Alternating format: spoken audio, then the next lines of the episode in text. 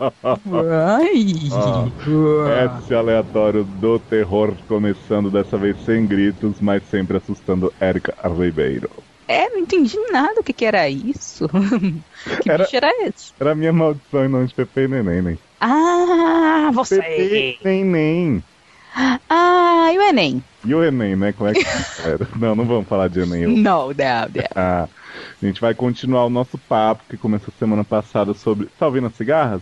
Não. Pois é, a maldição das cigarras, se vocês ouvirem, já sabem, né? Tô amaldiçoando até a última geração.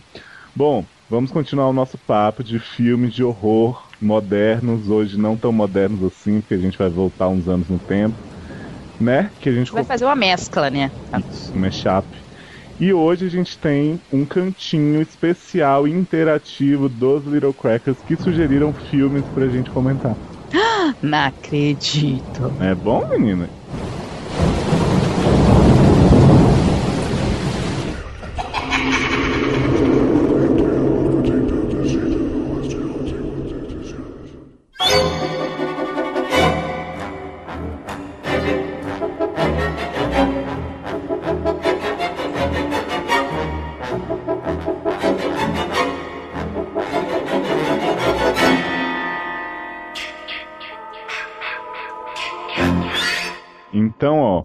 Gente vai começar pela Janaína, que queria que a gente comentasse um pouquinho do Sexta-feira 13 original. O que, que a gente faz então? Vai comentar o remake com Jared Padalecki, não é isso? Isso, com certeza. Ai, vimos juntos, né, Erika, essa delícia também. Foi. Gente. E assim. É o seguinte, Jason, ele evoluiu, né? Cresceu, agora é mulher, tem que encarar com muita Muita fé. Porque o que é esse Jason, gente? Ele voa, né? Pula em cima das pessoas, super ágil, super cruel, tem requintes de crueldade, eu não sei o que dizer. E ele sequestra a gente, E- gente. Que que é isso? Deixa mil anos, né, na floresta. Vamos começar então com o nosso grupo, gente gostosa, gente bonita, que tá sempre naquela barra de vamos acampar, né, no, no florestão sem nada, a troco de nada. Então a gente tem aí a Mandinha Righetti, de Delcy, que é Sempre o... tem alguém de doce, né? Tem que ter, né? É a tradição. Ela é a Whitney, né? Miller. E ela tá com essa galera drogada que faz sexo toda hora. Tem o Ben Feldman também, de Drop Ai, Diva, que tá mostrando tudo no filme, né? Ele já começa expulsando o amigo maconheiro e mandando ver com a namoradinha, que tem uns peitos de balão inflado, segundo ela. Não, com a namoradinha não. A namorada dele é a menina que tá com o padaleque no mato. Não, calma. Padalec não entrou na história ainda, não. Esse aí é aquele primeiro grupo, lembra? Ah, primeiro grupo de avulsos. Isso, porque tem a Riguetinha, que ela sai pra buscar lenha. Tem o cara que vai e pega os cogumelos, né? Na, na floresta, que ele fala assim: ah, vou ganhar litros com essa maconha que eu achei aqui. E aí fica o casal pra trás, que é o Ben Feldman mandando ver na, na moça, no Vucu Vucu. E aí, Não, eles estão quase transando na frente do nerd. Aí manda o nerd pro mato e fica caçando borboleta, sei pois lá. é, só que aí o Ah, maconha! Isso, Maconha. maconha. Aí o Jason tá lá, né, bisbilhotando o Sérgio, e o cara fica assim, pô, maconheiro, sai daí, para aí, cara, pô, tô comendo a mina aqui de boa, não fica espiando não.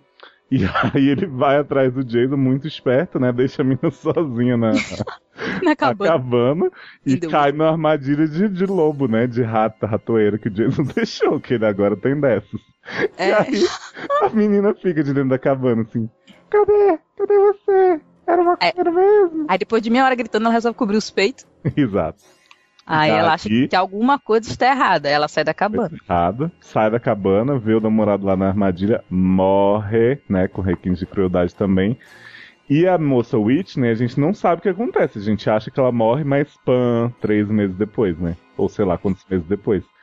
E aí começa a caçada do nosso herói, Clay Miller, que é o Jared Padalecki, que está procurando sua irmã desesperadamente, indo nos postos mais bizarros do mundo, oferecem maconha pra ele, ele, não, só tô procurando minha irmã. Aí E fica o povo fotinho da mulher. sinistro, mas ele não se incomoda porque ele vai achar essa mulher, não é mesmo? Com certeza, né? E aí vem um outro grupo, né? Uma galerinha do barulho que vai pra casa do lado, né? Isso, a casa do Trent, que é o maravilhoso Travis Van Winkle daquele filme da sauna, lembra? É, muito chato esse cara. Nossa. Ah, nem para de falar assim, o moço é gostoso. E aí Travisinho namora essa moça Dani Panabaker, de Piranha 3DD, que é a Jenna. E ela fez uma série da, da TVSN, não fez? As Panabaker vivem tudo, né? A Kay, que é a mais nova, e a, e a Dani. Ah, dane-se é, tudo, né? Dane-se tudo. E a Jenninha é uma vagabunda que, assim, o, o Jared chega para pedir informação da irmã para eles e o carinha, o Trent, já é escroto, né? Tipo, sai daqui, não querendo saber de você, seu loser. Porque existe esse tipo de tratamento, né, com estranho. E aí a moça fica, ai não, peraí, vamos dar uma força pra ele, vou dar uma volta de moto com ele por aí. E deixa o namorado sozinho na casa com outro maconheiro e a mulher que o namorado começa a comer, né? Isso, e o Jason tá matando um lá fora e ele tá. Que barulho é esse? Sou eu, nhoque, nhoque, nhoque, nhoque. Ai, nossa, muito bom esse filme. Não, e aí do nada a mulher que acabou de conhecer o maluco que anda de moto lá, todo esquisito, vai pro mato. E vão para onde? Para o acampamento. Crystal Lake, né? Porque quem, não, quem nunca, né? Quem nunca foi para um acampamento que morreu um monte de gente, que é famoso. Tá abandonado agora, não Tá abandonado, mas eles vão lá, troco de nada. Mas por acaso a irmã do cara tá lá, algemada há 30 anos, sem comida, sem nada. O, e o que eu acho mais engraçado desse filme é que, assim, quando o Jason chega levando vários corpos pro acampamento, essa mulher tá super de boa, tipo, ela fica lá quietinha com a algema. Quando não é o Jason, quando é o irmão dela, alguém que possa salvar, ela fica louca, ela toma, sai correndo, aí pega a arma, pega não sei o que, gente. Que ela, é porque ela já acostumou com o Jason, né? Ah, Aquele jeitinho dele, fofo. É tipo o síndrome de Estocolmo, né? Isso! Gente, a, o Jason é muito louco, né? Porque ele prendeu essa mulher porque ele é, segundo Jason, porque tem um, um, flashback no início do, do filme que eles refa refazem a cena da mãe do final do primeiro Jason, né? Que a mãe é que matava, né? Hum. E aí explica por que, que o Jason aparece no Jason na sexta-feira 13 e 2, né? Porque ele não tava morto, como é que ele ficou triste quando a mãe morreu? Tipo, não tem sentido. É. Não, e, ah, tem, e, tem várias cenas assim mostrando o Jason. Primeiro que o Jason agora ele tá se afogando no negócio. As crianças fazem bullying. Isso, as crianças estão rindo e falando, ah, vai se afogar, seu careca imbecil. Sendo que no original a gente sabe que ele morreu porque a galera tava transando e não deu atenção para ele, né? Isso. Aí a gente vê que na verdade ele não morreu, ele se perdeu no mato. Oh. E aí o que acontece? A mãe dele vai lá e aparece ela tentando matar aquela última mulher, a loira, né, do primeiro filme lá original. E aí o Jason vê de longe, assim, na árvorezinha, a mulher arrancando a cabeça da mãe dele, a cabeça da mãe dele voando. Que absurdo, né, gente? Você sabia que são os três primeiros filmes do Jason estão nesse, né? Ah, é? É, no remake. Porque o primeiro é a mãe matando, a gente sabe dessa história. No segundo é ele que começa a matar, né? O pessoal. E o terceiro é o pessoal da casa do lado que estou que ele começa a matar. Mas eu achava que a gente só descobriu o negócio da mãe, tipo, no quinto. Já não, o negócio da mãe é até fora da box. Se você for comparar a box de sexta-feira 13, não tem o sexta-feira 13 1, porque não tem como encaixar. Hum. Então é bom saber que a cronologia desse já tá cagada, porque já era desde o começo, né? Não, mas agora eles tentaram descagar e botaram três filmes ruins num só. Entendi. Eu sei que nessa, nessa coisa aí do pessoal fugindo do Jason, tem umas cenas ótimas que, tipo, colocam o Jason pra ser. Moído. Moído no negócio, cheio de festa de corrente, não sei o que, ele sobrevive.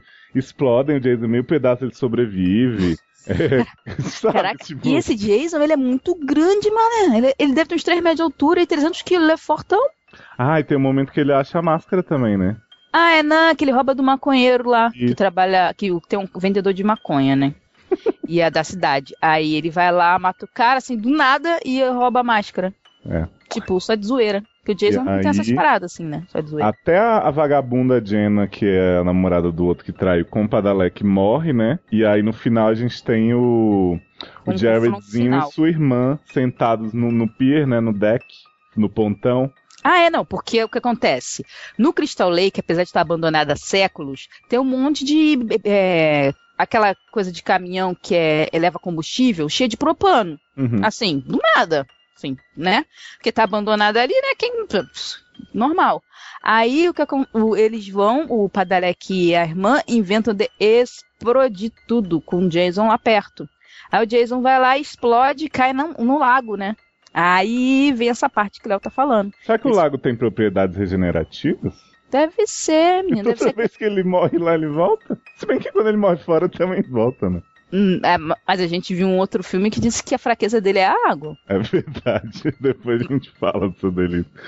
Eu sei que eles estão lá no deck de boa, acabou tudo, e aí o Jason volta e puxa o pé de Padalec, mata o Padalec, e a outra eu não lembro se morre ou não. Morre? Não. Fica só um cara de tan. e aí, ah. né? A gente fica na, na expectativa. De Mas me só diz, com a Eric, fulana que ficou gritando no buraco. Pra não frustrar muito a Janaína, você que viu recentemente também o original, né, que não tá na box nem nada, conta pra nós se é melhor que esse, pior que esse, apesar de não estar tá na cronologia certa. O que é Sexta-feira 13 original? Porque eu vi há muito tempo, né? Não, não lembro realmente. Sexta-feira 13 original era um filme que não era pra ter continuação, já começa por aí, né?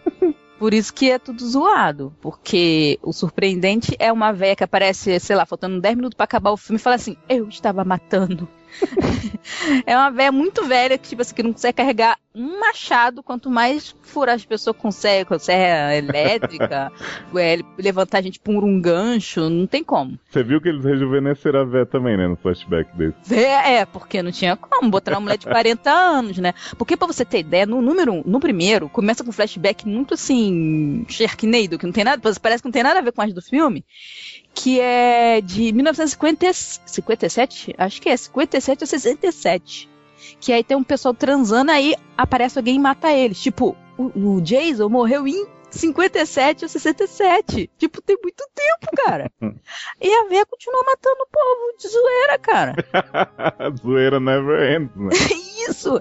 Aí, beleza, aí chega no final, ela mata todo mundo lá da parada, que tá todo mundo se pegando. Tem nego que joga. Ah, tem strip banco imobiliário. Opa! Muito bom. Tem muita maconha. Ah, tem Kevin Bacon também. Esse filme maravilhoso. Esses e... astros, né, que começaram suas delícias. É, só ele, né? Porque o resto. E, e, aí, assim, é muito trecheira, mas é maneiro. Não, não, tenho nada contra. Mas eu acho o 3 o menos ruim, assim. Dos que eu revi, né? Que eu revi o 1, o 2 e o 3. O 2 começa com a mulher que escapou do primeiro filme encontrando a cabeça da mãe do Jason na geladeira de casa. Oi? Muito bom, né? Aí ela morre, tipo, no primeiro do, dois minutos de filme, ela já tá morta. que beleza. Aí o Jason pega a cabeça da mãe que ele levou lá pra puta que pariu, traz de volta pra Crystal Lake, né, Crystal Lake, e fica lá esperando pra matar as outras pessoas. Beleza. Tem um filme que, que é dessa, dessa época áurea do terror, que ninguém sugeriu, mas que a gente viu juntos também, que é a Hora do Pesadelo original, né? O maravilhoso Freddy Krueger, que segundo Erika só virou zoeira, virou comédia depois. Os primeiros filmes eram muito assustadores a sério, né? Ah, eu não acho o primeiro filme maneiro, assim. Não, maneiro ele pode ser, mas ele já é comédia, já tem língua entrando pelo telefone. Não, é você não entende o negócio. Hum. O Fred é um abusador de criança, por isso que é nojento, não é engraçado a língua dele aparecer. Nem, mas as cenas vêm com trilha pastelão. Mas, gente, não tenho culpa que errar a trilha. Tem a gente sequência... também faz isso no podcast às vezes. Não, tem sequência Esqueceram de Mim com as armadilhas que a mocinha não, faz pro é Fred. E aí fica as marretas biônicas acertando o Fred, a marreta do Chapolin.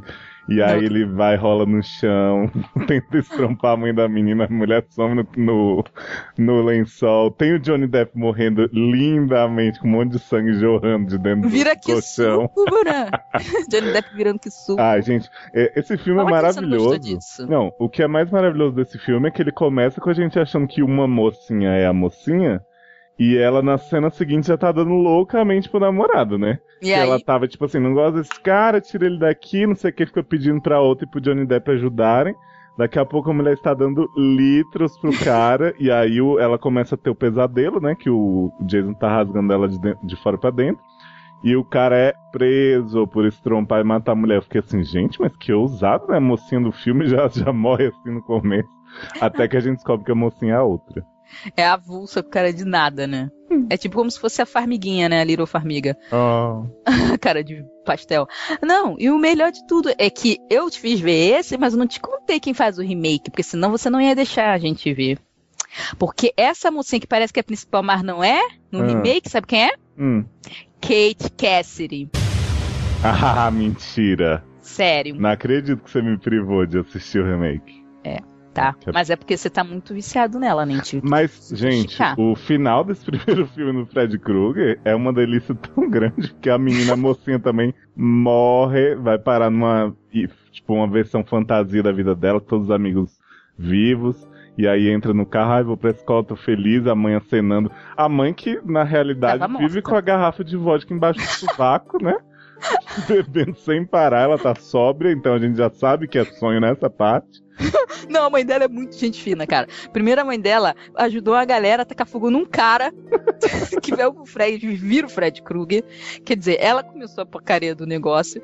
E aí, só de zoa, só de zoação, porque a zoeira never ends, né? Ela vai, depois que já morreu todos os amigos da filha quase, ela vira e fala assim: Minha filha, vem aqui rapidinho no porão. Aqui, vem aqui. Vem aqui, vem aqui. Vamos tomar uma pingazinha com a mamãe. Então, a parada é a seguinte: tinha um cara aí que a gente que usava das criancinhas, mas esqueceram de assinar um papel. Brasil, era no Brasil isso. Uhum. Aí ele ficou fora da cadeia, né?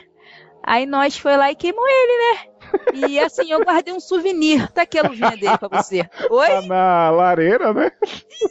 No aquecedor da casa, do tipo, oi? Ô, gente, é, mas melhor que a mãe é o pai que deixa a filha presa em casa toda hora, cheia de grade na janela. Não, a mãe Fala. bêbada prende a filha dentro de casa. É, mas e a o, mas o pai sabe, ela fala assim, pai, daqui a tantos minutos eu vou acordar, trazer o Fred, não sei o que, aí você vem, tá? Aí ele, ah, Aí o- tá, tá. É, aí o pai vai pra casa do Johnny Depp, vê o cara virar suco, e sabe que a filha tá lá presa, não sei o que, aí fala pros policiais assim, fica de olho ali. Daí a mina aparece na janela, gritando, cheia de, tipo, batendo na janela, deixando sangue na janela, os policiais ficam assim, pô, tamo de olho, ela tá ali, tá bem, pode ficar tranquilo. Ai, será que tem alguma coisa acontecendo? Gente, será que já era tipo um- uma, um, um descendente do Art de Orphan Black?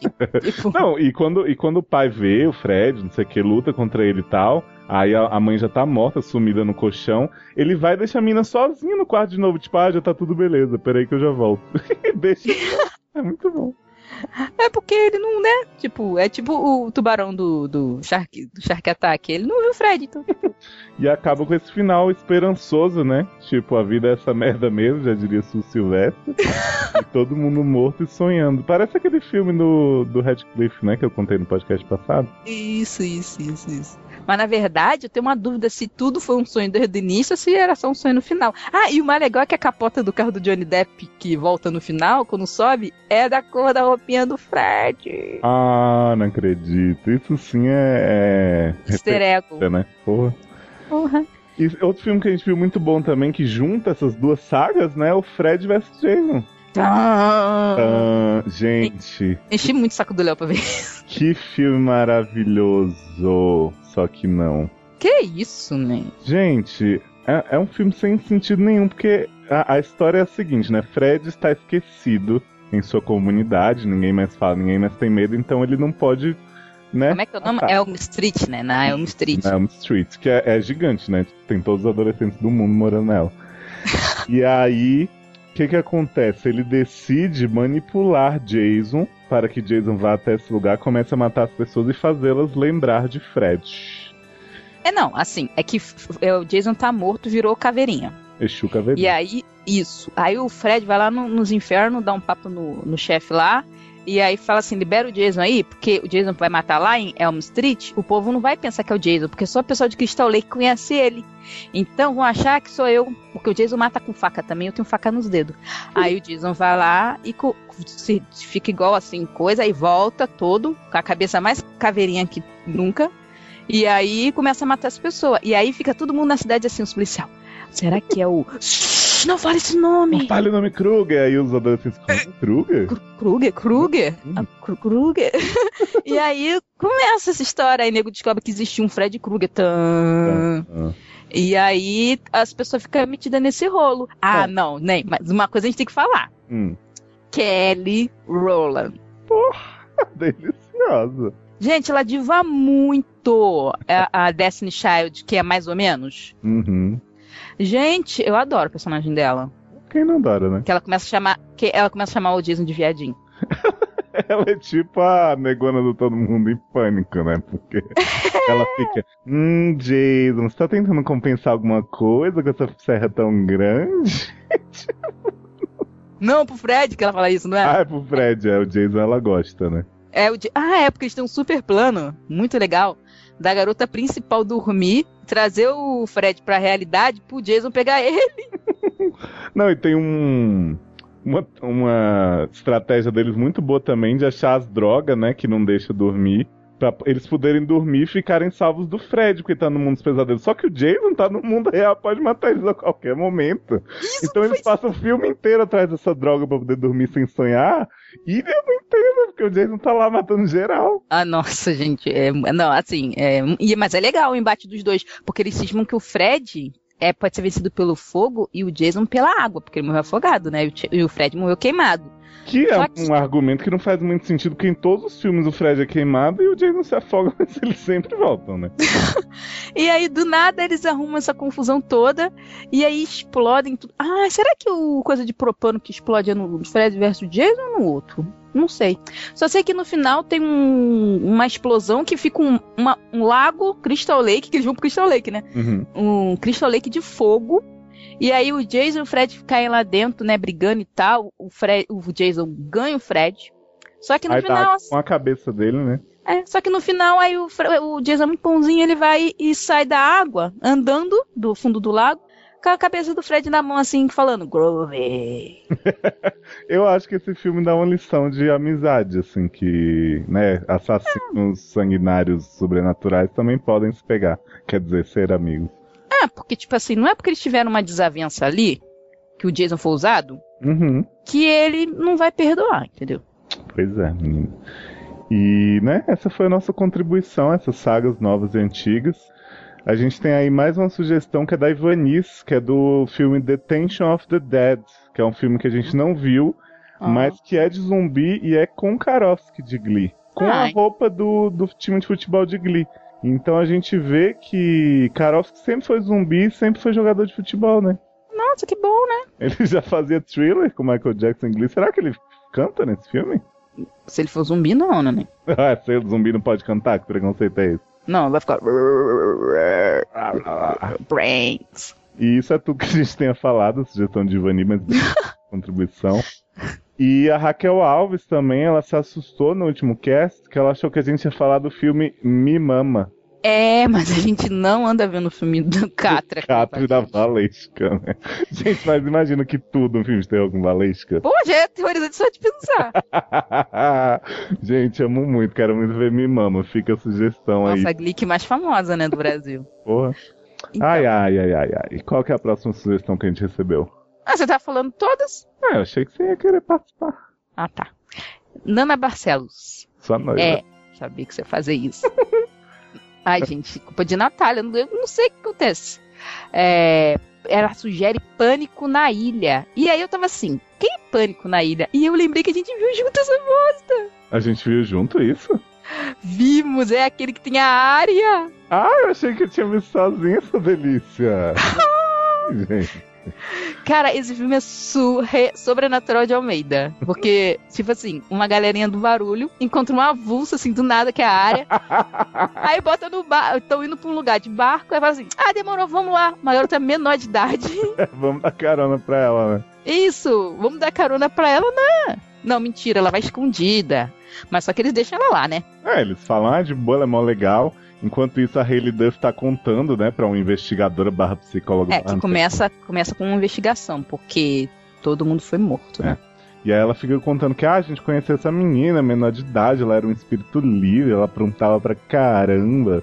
E aí começa a contar, né, tudo que aconteceu com esse grupo de jovens que envolve o irmão do Homem de Gelo, o Aaron Ashmore, o Kai Schmidt, né, que fazia aquela ótima série de vampiros é, Blood Ties, e outro avulso, né, que eu não vou me lembrar. Então tem muitas cenas de banheira. Ah, menino, o outro avulso é o, o Jacob Blair, o delicioso marido de Gold em The New Normal. Menino, Não, que mentira, louco. não é esse, é o Jason Blair. É que eu vejo os nomes parecidos no, no IMDB, maluco. Ai, eu só sei que é assim, começa a tudo. As mulheres ficam assim, né? Boladinha, porque, né? Tem uma taquenga no pedaço, né? Uhum. E aí começa um negócio estranho que as pessoas começam a parecer mortas, né? tipo, na jacuzzi fria. Começa a acordar morta, né? É, começam a acordar mortas, né? E aí elas, uma aparece na, frita na jacuzzi, aí pedem assim, proteja a meninara, que a meninara quase morre logo de Ó, cara também. Barra. Aí botam ela no quartinho, aí ficam tomando conta lá de fora, enquanto do lado, lá tá mó rolo, e não sei o que, todo mundo morrendo, ninguém sabe quem tá matando. E aí, no final, no final, porque eu não lembro muito bem Não, desse calma, filme. eu vou te contar a história que vai Ai. tudo na sua memória. Que a gente descobre que esses jovens fizeram uma festa muito irada há algum, há alguns anos. Um ano, tá? Ah, American Horror Story. E fizeram gang bang numa menina, numa gordinha. Filmaram tudo, humilharam a menina. E a menina. Cara do YouTube. Porra, botaram no YouTube, a menina ficou completamente a humilhada e se matou, se jogou do telhado por causa desse povo. E aí a gente descobre que essa menina era talvez, quem sabe todavia, irmã de alguém que está nesse acampamento. E tudo leva a crer que é a área, porque ela é muito sinistra, né? Apesar que era muito sinistra, mas ela é um coração espírito livre, né? Ah, exatamente. Só que aí, menina, chega na- nos derradeiros momentos do filme, a gente, a, a gente acha, né, aham, aham, que a área tá por trás de tudo, tá com a faca na mão. Aí, ela, no barco, tipo, já morreu todo mundo, só sobrou Hayley Duff e, a, e Arya. E aí, vamos fugir, gata, vamos fugir e tal. Do nada, a Arya puxa uma arma, não é? E aí, aí a Não. gente fica, what? Não, é a Hayley Duff que pega a arma. Ah, é, a Hayley Duff puxa uma arma. Porque, na verdade, ela tava contando a versão mentirosa o tempo inteiro pra psicóloga e ela que era a irmã da moça bulinada. O que não faz o menor sentido, porque ninguém tem documento dessas pessoas pra ver o nome, porque até o nome a mulher tinha trocado. Tipo, ela É, fala que a se área se pela chamava. Megan e ela que se chamava Megan. Só que, tipo, eles estão. Eles sabem de que colégio vieram essas crianças, eles estão com os pais de todo mundo lá, Foto só usar... pendurada assim no quadro. É, um monte de foto, um monte de conexão. E em nenhum momento pensaram que a menina tinha outro nome. Mas é que elas são muito parecidas, né? Ah, muito parecidos. E a psicóloga tá no começo do filme toda desconfiada de Hayley Duff, que não sei o que, que essa história não bate. Mas ninguém pensou em investigar quem é essa menina, quem era a irmã dela, não, né? Não, mas o policial mega evil fica assim, todo com raiva e a psicóloga defende. Depois, quando a psicóloga começa a desconfiar, ele fica assim: É. Que isso, a menina é do bem. E aí, quando os pais da menina bulinada e da outra chegam, ele, ela fala assim: Ai, tá aqui a foto da filha de vocês, porque essa- nessa altura a Hayley Duff já fugiu, né? Aí falam assim: Essa menina não é nossa filha, nossa filha é Área, essa menina é uma maluca que a irmã foi bulinada e tal. E aí a psicóloga fica assim: Tão, será E- usada? e aí, do nada, aparece Haley Duff, sei lá, soltando cabelo, entrando num carro, indo embora com quem? É, Não sabemos. Tem isso? Tem. Será que não é com policial? Não! Qualquer um. Não parece a pessoa. Tipo, se Ai. deixaram um gancho pro dois, mas era tão ruim já um. Vocês que viram esse filme e, e lembram mais que a gente falam com quem Haley Duff vai embora no final, apesar de que não, não faz sentido. Ai, Dinei, tem muito tempo que a gente viu esse. Eu, eu nem lembrava mais. Desculpa aí. Olha, teve outro, eu não lembrava nem que você tinha visto também, né? teve outro filme que foi muito sugerido pela Raquel Alves, do Carlos Figueiredo e a Cecília Carvalho, que é A Chave Mestra com Katie Hudson. E a gente viu esse filme, mas lembra muito pouco, né, Erika? Menos ainda do que o Pânico na ilha. Eu lembro que tinha uma casa muito sinistra, tinha essa questão da chave que ela tinha que usar pra fazer sei lá o quê. E tinha o véia. É, o véia. Mas mesmo sem, sem lembrar, a gente vai contar pra vocês exatamente o que acontece em Chave Mestra, né, Erika? Uhum, claro. Porque a gente achou aqui, né, em uma longa pesquisa, é, uma publicação da rede social que tá bombando Yahoo Respostas. Ah, que bom. E aí eu vou, vou É. mostrar pra vocês, pra vocês tudo que acontece. É o seguinte, a pessoa perguntou o seguinte: Para quem viu o filme A Chave Mestra, conte o final detalhadamente. E aí a pessoa complementa dizendo assim, tipo, eu vi até aquela parte em que a Caroline coloca o veneno no chá da velha. Daí o que Hum. acontece depois? Boa, boa pergunta. Boa pergunta, né? Então. Então a gente tem aí a melhor resposta escolhida pelo autor da pergunta, que é a seguinte. Bom, não lembro o nome dos personagens, então vou me prender a nomes chulos como velha, velho, mas em nenhum momento estou pretendendo ofender ninguém, é que realmente não me lembro, mas para alguém que assistiu o filme acho que vai dar para entender. É tipo. Não é a Camis que fez essa resposta lá no Yahoo, nem nenhum dos nós dois. Nenhum de nós. Na verdade, quem acaba tomando o chá é a própria Caroline. Ela só vai perceber isso quando está no quarto dos espelhos, onde na verdade não a ajudaria a desfazer o voodoo do velhinho, e sim atenderia aos planos da velha, que na verdade é o espírito da negra, que foi trocado com o da velha quando era mais nova. Hum, Mas como ela já está muito velha, precisa de um corpo mais jovem para trocar de alma novamente. Caroline.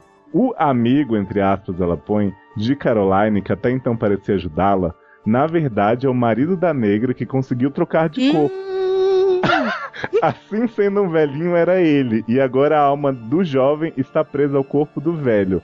Nossa, acho que está ficando confuso, risos. Será?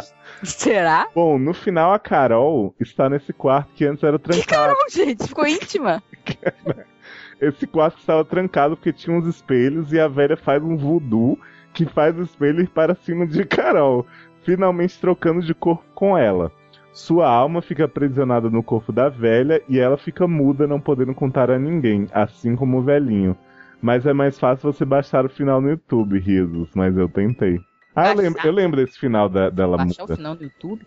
Eu me lembro terminava em desgraça, mas eu não lembrava qual era. Gente, esse filme é muito ruim, desculpa.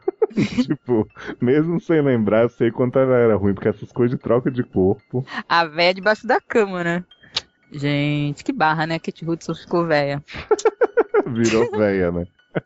Imagina, e Olha, aí, tipo, no, aí no final é tipo assim, Thelma e Louise. É, é o velho com o corpo do cara e a, e a véia. Será que foi o velho que escolheu o corpo da Kate Hudson pra véia pegar? Será? Será que ele falou assim, essa aí tá, tá boa, vou, véia, vai pra esse corpo aí, que esse corpo aí dá um caldo. Vai dar um caldo.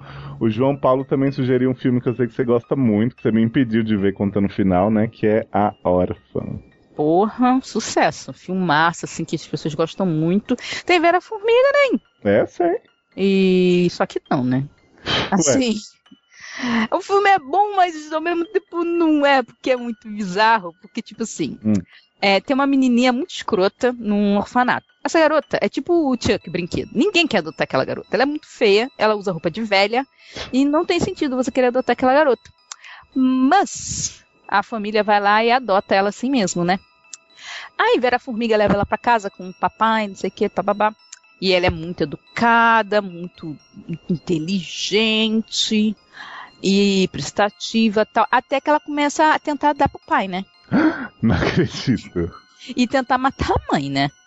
Mas até aí tudo bem, Ah, tá Aí- aí básico, né? Toda família. normal. Aí é, depois ela pega a irmã menor e joga na beira da estrada também, pra sumir, mas normal. Uhum. Aí a mãe começa a desconfiar que tem uma coisa errada acontecendo. A velhinha sempre muito sagaz, né, gente? Isso. Aí ela fala pro marido, o marido, que isso, que nada. Aí a garota toda hora sentando no colo do papai, não sei o que, não sei o que lá, sabe? Muito, muito, muito afetiva, sabe?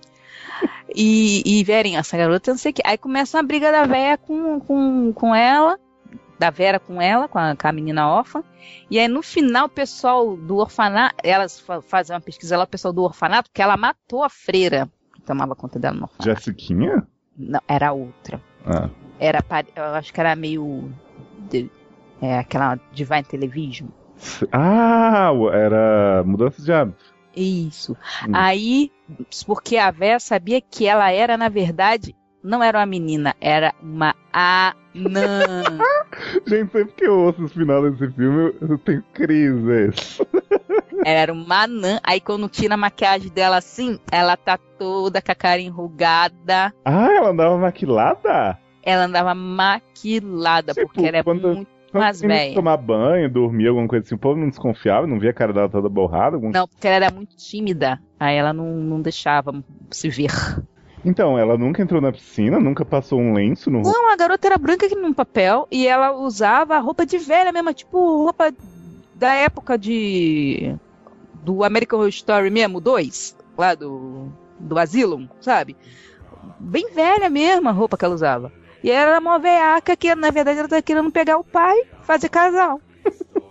A Vera Formiga não deixa, né? Mete É um a filme de terror que é sobre isso, uma anã velha que quer pegar o cara. Tinha pra. É, e ela já tinha matado várias famílias, assim, tentando pegar o pai. Interessante. Gostei, Né? nunca vou ver isso. Ah, a Camis vai deve ver, porque com a não. É, quando não, a Lei vai adorar, né? O João Paulo também sugeriu Red Lights, né? Que chegou aqui no Brasil como Poder Paranormal. Nossa, e aí, não. Esse filme tem a maravilhosa Cigana Rivers, né? Ou, Ah, como dizem erroneamente por aí, Sigourney Weaver. E o Cillian Murphy. Eles são uma dupla de investigadores que tenta provar que a paranormalidade não existe, né? Que tudo tem uma explicação racionalité. Ah, são os Mythbusters do Paranormal. Isso. E aí ele- tem vários casos que eles vão sinistrão e tal, com mesa mexendo, possessão, não sei o que, que eles vão resolvendo. Aí eles descobrem que é a pessoa que tá balançando a perna. Isso, só que tem uma pessoa que eles nunca conseguem desmascarar, que é Robertão De Niro, né? Que é o Simon Silver, um grande paranormal psicopata que faz as coisas sinistrona.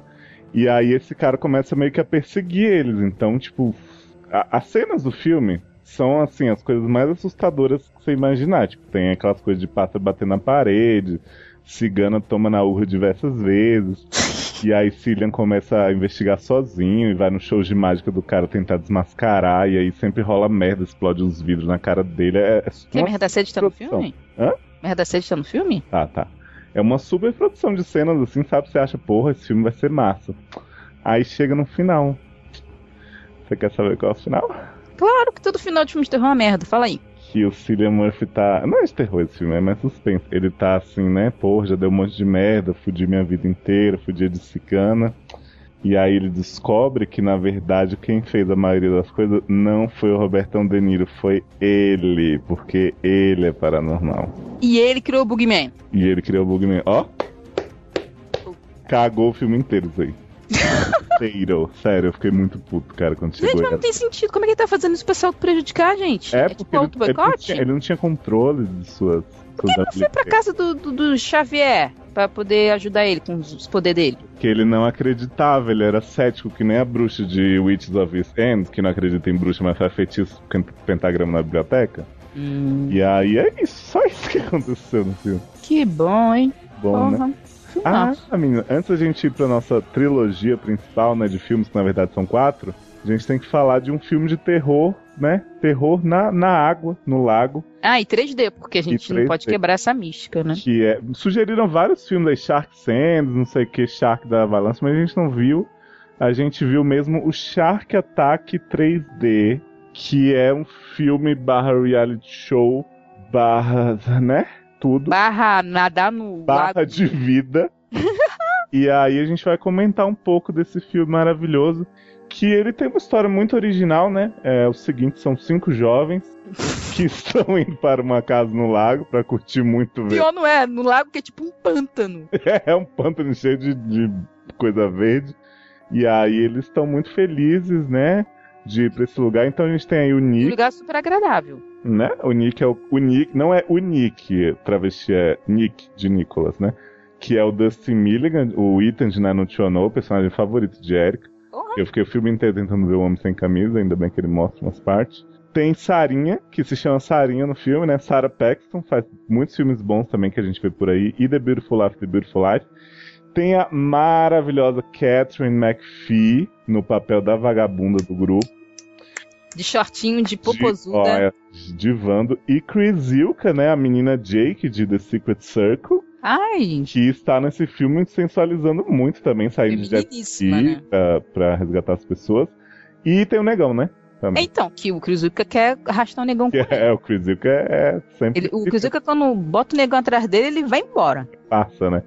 E aí esse pessoal, eles, eles já chegam e sofrem bullying do Chris Carmack, né? O Luke de Delcy, Welcome to Delcy Beach. Ele tá aqui representando a cota Delcy do filme. E o Luke é muito escroto com Sarinha, com todo mundo, né? Ele fica É, porque Sarinha é da localidade. É, essa casa que Isso. eles vão é dela. dela. Aí ela fala assim: Ah, então, vamos lá que é muito legal. Ai, fulano, que legal você aqui, sendo que o cara já tinha esculachado o negão já, falar que tinha que ir pra senzala, não sei o quê. O velho bêbado, amigo dele também, já tava quase enfiando a garrafa no negão. E tava uma confusão. Aí ela, não liga não, ele é assim mesmo. Normal, tipo, né? normal, né? E esse pessoal tá lá E tem, curtindo. ah, e tem o delegado, que é o pai da Juma. Ah, menina, verdade. Olha só, crossover, né, dos filmes que a gente vê.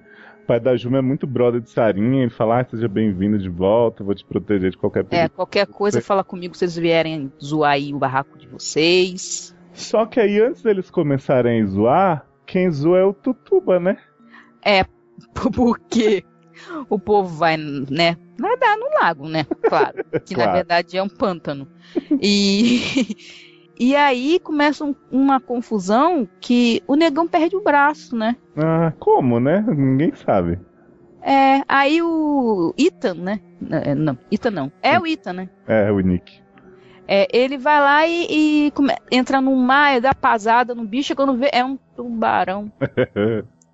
E aí, tipo, mas esse tubarão já era outro, que já tinham visto outro tubarão É. escapado. Então, quer dizer, tem vários tipos de tubarão. Várias é tipo espécies. Não, pior do que Sharknado, é tipo Discovery ao vivo, né? Mostrando todas as espécies de tubarão na sua cara. Isso. E aí começa a- essa confusão, porque como o negão perdeu o braço e ele é jogador de futebol, Uhum. e a namorada dele tá lá e tal, uma barra latina, né? Gostei desse negócio da cota com cota. Sempre. E aí o cara fala assim, porra, então vamos pegar um barco. Eu, a fulana, né, dona da casa, a namorada e o negão, pra gente ir pra terra, né? Pra levar o negão pro médico, tem que botar o braço dele no lugar, né? Porque ele vai jogar futebol americano. Claro que uma pessoa que um braço foi totalmente amputado vai jogar futebol americano. E aí eles vão, só que o tubarão gigante ataca o barco e a namorada cai na água e vira que suco. A namorada do negão. É. E, E aí aí. eles ficam o quê? Temos que buscar ajuda, né? Não, mas o tubarão come o barco também, e aí eles têm que voltar correndo. Isso, nadando, danado. Só que aí quando eles voltam, aparece o Dennis, o Chris Carmack e o capanga dele, o Cupincha. E aí fala assim: não, a gente vai ali buscar ajuda, mas vem alguém com a gente. E aí vai Catherine McPhee e um outro avulso, o maconheiro da vez que a gente nem tinha citado ainda, mas que ele decide acompanhá-la, né? É, porque ele acha estranho. O maconheiro acha estranho. Pois é, mas. As outras pessoas não. E aí McPhee vai lá, começa a lançar peitinho, não sei o quê. E aí eles começam a desenhar a, a grande história do filme, a grande trama, que na verdade os tubarões foram colocados lá por essa galerinha, Chris Carmack e o Cupincha. Velho. E aí eles primeiro jogam o McPhee com as tetas de fora pro tubarão comer. E ficam lá filmando e dizendo que isso vai dar milhões no Discovery dos tubarão, nos pornotube, né, que eles usam na É, Deep Web. Ele tem pornotube do tubarão shark. Isso, mas é Deep eles- Web, né, Erika? Nem todo mundo. É Deep Web, não é todo mundo que sabe, né? Ele, eles gravam, assim, eles pegaram vários tubarão, botaram num lago, num lago de água doce, que é um pântano, né? Eles sobreviveram normal. E tem várias modalidades. Eles ficam prendendo e soltando eles assim. E aí, quando solta o tubarão na gaiola, eles ficam filmando pra poder botar no pornotube. E aí eles tubarão. fazem um pacote, assim, tipo, ah, é, assine pra ver pornografia de tubarão com tubarão martelo. Aí é o tubarão martelo, né, atacando martelando. martelando muito. E aí eles matam o McPhee, matam esse maconheiro. É, tem uma cena emocionante que o, Chri- o Chris Ilka, a menina Jake, sai com o negão, né, no, no jet, jet ski, ski. e o negão se joga na água pra poder não atrasá-lo, se oferece pros tubarão. Uma pena que não filmam, porque eu acho que ia dar muitos views esse vídeo, né? E eu acho que o menino Chris Ilka acaba morrendo também, eventualmente, né? É, é, eu acho que ele tropeça num tubarão na água. Isso. E aí sobra só Sarinha e Nick, que descobrem que foram usados, né? Porque Sarinha, na verdade, a gente descobre que tinha uma barra que ela há alguns anos deixou Antes- o menino Chris Carmack ser mordido por um tubarão nela, num... ou deixou ele se afogar? É, tipo, ele, ele, o tubarão, acho que, não, não era tubarão na época, nem. Era tipo assim, eles foram mergulhar E e aí ela ficou com um tanque sem ar e o, e o cara não quis dar o ar dele pra ela. Tipo assim, morre aí, né? Porque eu não vou ficar sem meu ar. Ué, mas ele E- tava com mágoa por causa de uma coisa que ele fez errado? Isso! Aí ele ficou, ela, ela né, ficou bolado. Aí, porra, você, né, sacanagem, você não me ama mais, não sei o que e tal. E aí, Aí. enquanto Sarinha tá presa numa gaiola pra ser oferecida aos tubarões. Ah, não, mas peraí, antes disso, hum, o xerife aparece. Ainda bem, né? é... oh, agora tá tudo certo, né? Isso. E aí Sarinha percebe que o xerife tá dopando eles e o xerife tá. ma- E o rádio do xerife começa a gritar assim: Oi, sou eu, bandido. Você também é bandido, né? Então, tá matando eles? Mata mesmo, isso aí. E, não mata, não. Traz eles pra gente fazer filmagem. E aí o, o xerife, é, engraçado, eu, assim, não que eu esteja reclamando, mas o xerife tava com o Nick preso, né? Tipo, sentado numa cadeira em cima do tanque de tubarão que ia abrir. E o Nick até então ele tinha vestido uma camisa. O xerife abre a camisa do menino pra deixar lá sensualmente, né? Pra deixar a pornotubada rolar. E aí o Nick faz um golpe ninja que ele acaba jogando o xerife dentro desse, desse tanque, né? Desse, desse Isso. alçapão de tubarão. E vai atrás de Sarinha que está presa na gaiola. Do lado de fora. Aí vai, luta com o menino Chris Carmack, vai atrás de Sarinha, não sei o que, Sarinha já tá na gaiola meses sem respirar. Aí o menino chega, dá um beijo nela pra poder passar ar. Eu acho isso sempre muito eficaz, né? Porque a quantidade de ar que a gente guarda é muito grande. E aí tem uma parte que não sei como, a, a jaula, tipo, o tubarão tá vindo, ele consegue tirar a mina sarinha por um lado e deixar a mina com o escarmaco do outro e o tubarão come com o escarmaco. Não é que o tubarão vem, bate, aí abre um espacinho ela ah, é verdade, ela tá tentando passar pela frestinha. Imagina isso em 3D. Porra. A gente perdeu. Aí tem esse final maravilhoso que aí conseguem escapar. Corre, corre, corre, corre, tubarão martelo, tubarão baleia, tubarão tatu. Aí corre, aí, aí sobem no barco. E aí tam, acaba os dois. Ah, nossos heróis sobrevivem, né? Gente, é sempre bom ver final feliz. E os tubarões continuam lá, né? Isso! Tipo, quem vier da próxima vez se fudeu. Sabe o que eu acho engraçado? É que a maioria dos filmes é assim, né? Agora, porque pra poder falar que não é clichê, porque Uhum. clichê é terminar final feliz, né? Então, o negócio é tipo, a gente criou um monstro. Mas foda-se, ele vai continuar aí. tipo, Ah, Né? até, até pra poder fazer continuação, né? Não é que nem Jason, que não era pra fazer continuação e fizeram. porra, Ah, mas quem vai fazer continuação dessa bosta? Ah, nem. McPhee morreu, nem. Sabe? Ué, mas porra, vai que faz McPhee, sei lá, ressuscita no corpo de alguém, de uma véia, e que na verdade Se ela negra. vem em forma de tubarão se vingar. Porra, isso podia ser. hein? Imagina um tubarão com a cara de Catherine McPhee, gente. Eu ia amar. Mas acabamos então a nossa, né? Esse nosso, a pedidos. esse nosso momento cantinho dos Lil Crackers e nosso também. Pra falar dos três filmes que a gente veio aqui pra falar, que na verdade são quatro, né? É, que na verdade a gente tinha prometido falar de três filmes, né?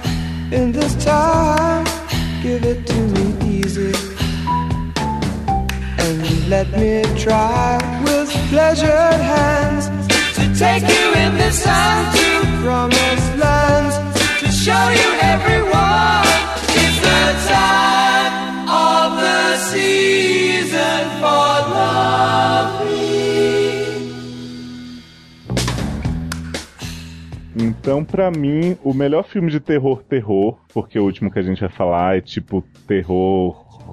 Como eu diria, terror, Terrir, terrir, mas é bom pra caramba também. muito bom.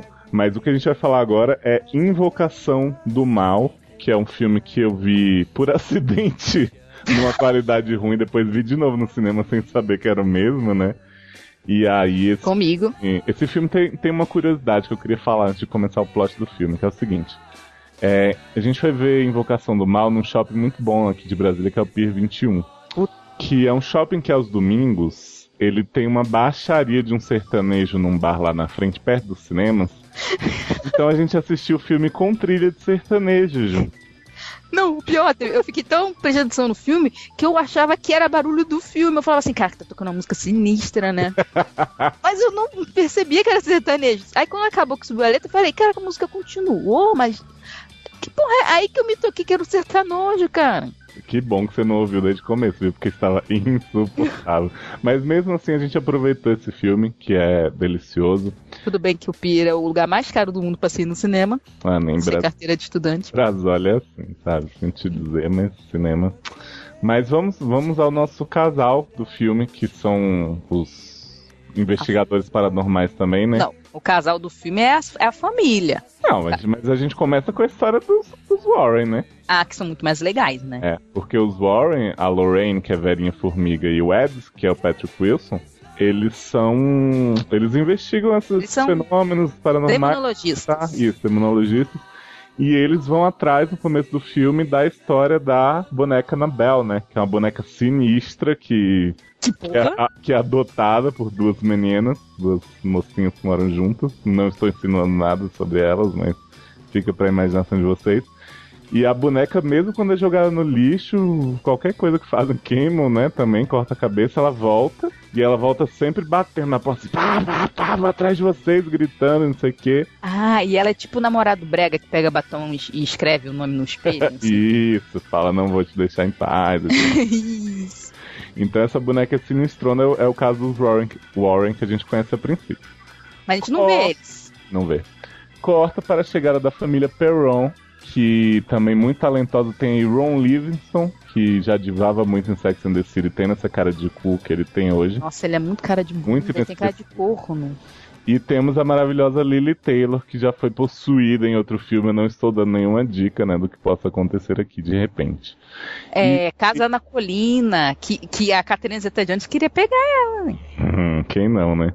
Porra, E esse casal, eles têm 15 filhas, né?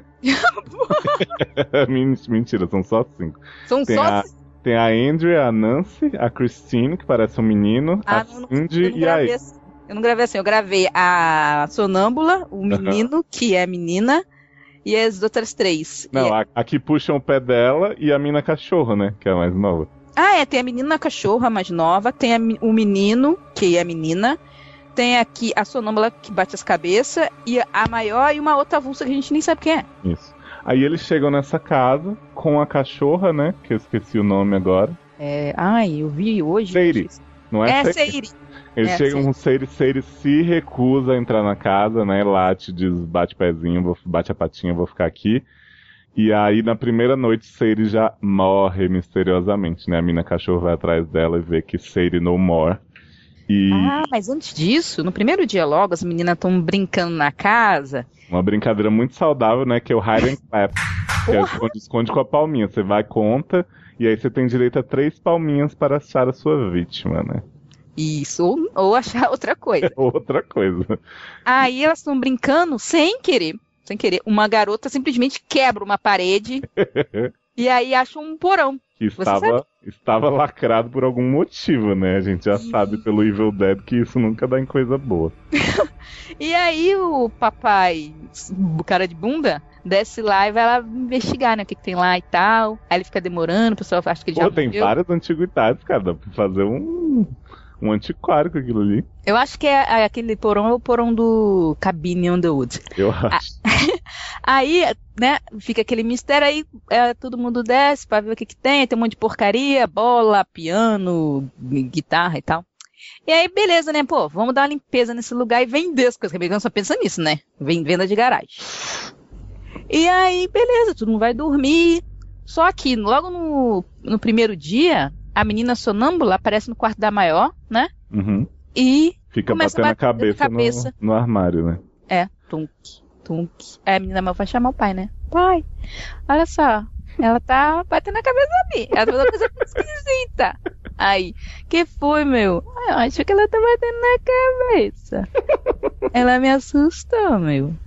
Aí tá, aí ele vai, não pode acordar ela. Aí ele vai, impede de bater a cabeça e vira assim: vem comigo para a sua cama. Oi? Isso. E ela Eu não sabia que obedece. sonâmbula atendia isso. E a gente tem também nessas esquisitices da casa, a menina cachorro acha no, no, no porãozinho também Brinquedo, uma caixinha de mágico, super inocente. um Que é assim, um palhaço que fica aparecendo e voltando na frente de um espelho. Aí tem um espiral que você fica olhando pro espelho. E aí quando acaba a música, você vê uma pessoa. Ah, bonitinho, né? É o Rory, né? O garotinho que fica dizendo pra mina cachorro onde ela deve se esconder. É muito bom. Isso, é muito bom. E, e aí, é o que acontece? As meninas todas vão pra escola, mas a menina cachorro não tá ainda vacinada, então não pode sair. o que acontece? Ela fica em casa e é- resolve brincar de clep-clep com a mãe, né? Porque, pô, mãe, as adultas, né, as garotas maiores não deixam brincar de clep-clep. Aí a mãe, tá bom, tá bom, vamos brincar. Aí começa, né?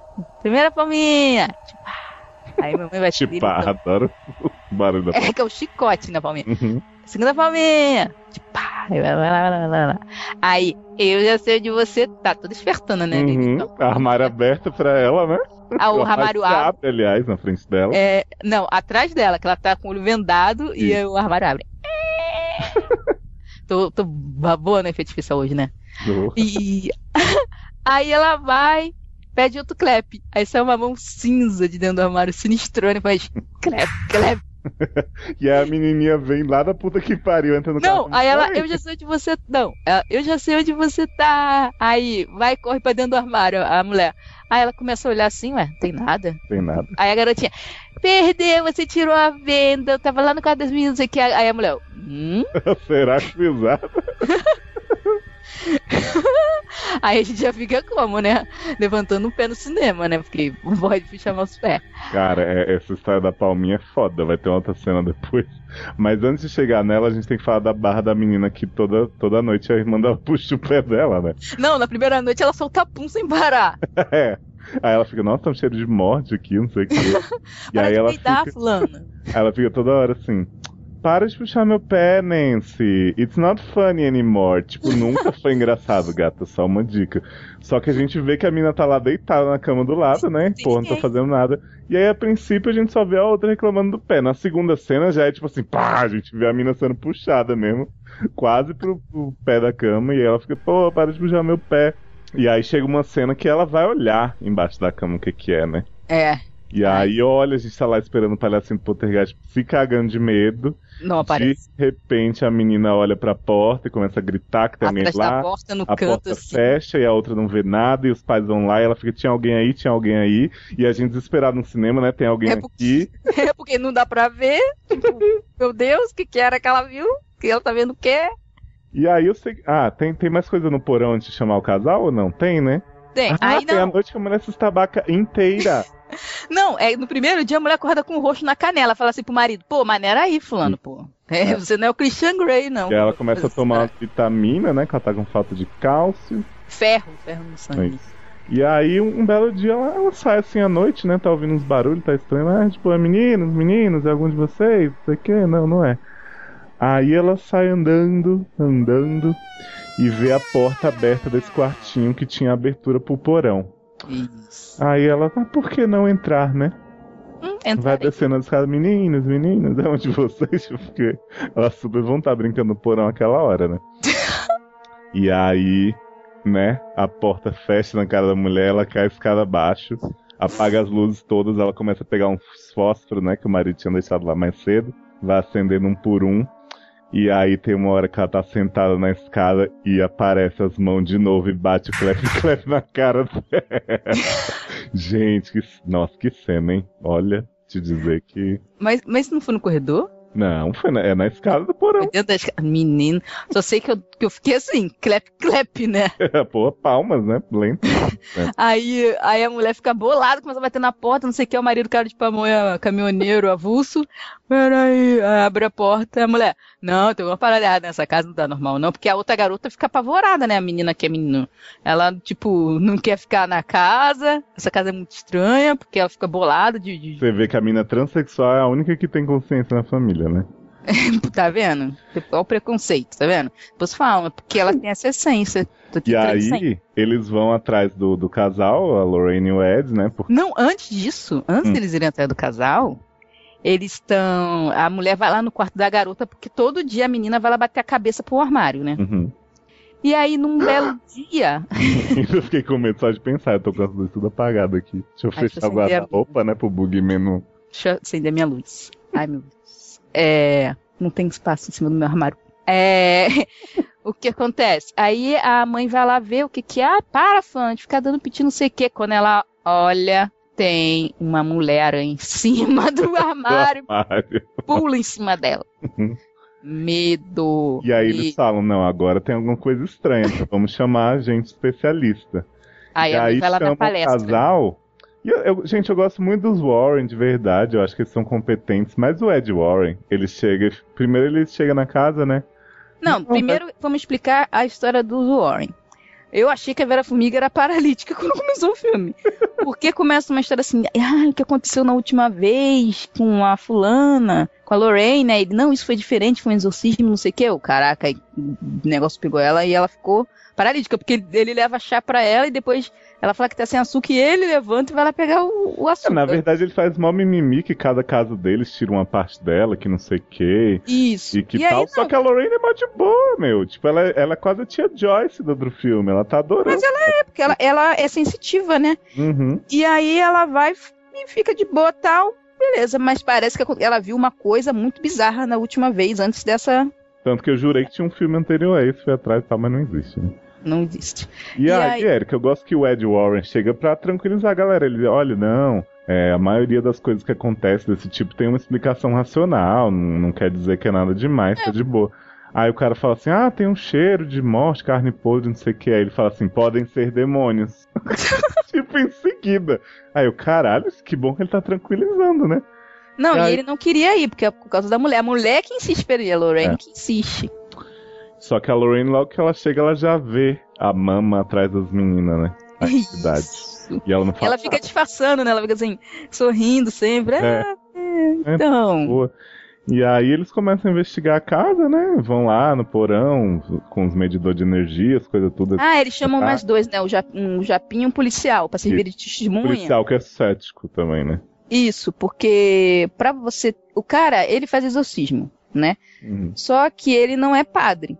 Ele é o único cara que pode fazer E exorcismo. ele precisa de autorização, né? Então eles precisam coletar provas, fotos, não sei o quê, Isso, áudios, podcasts gravados pelos, pelas entidades. Isso, podcast das entidades foi uma ótima prova.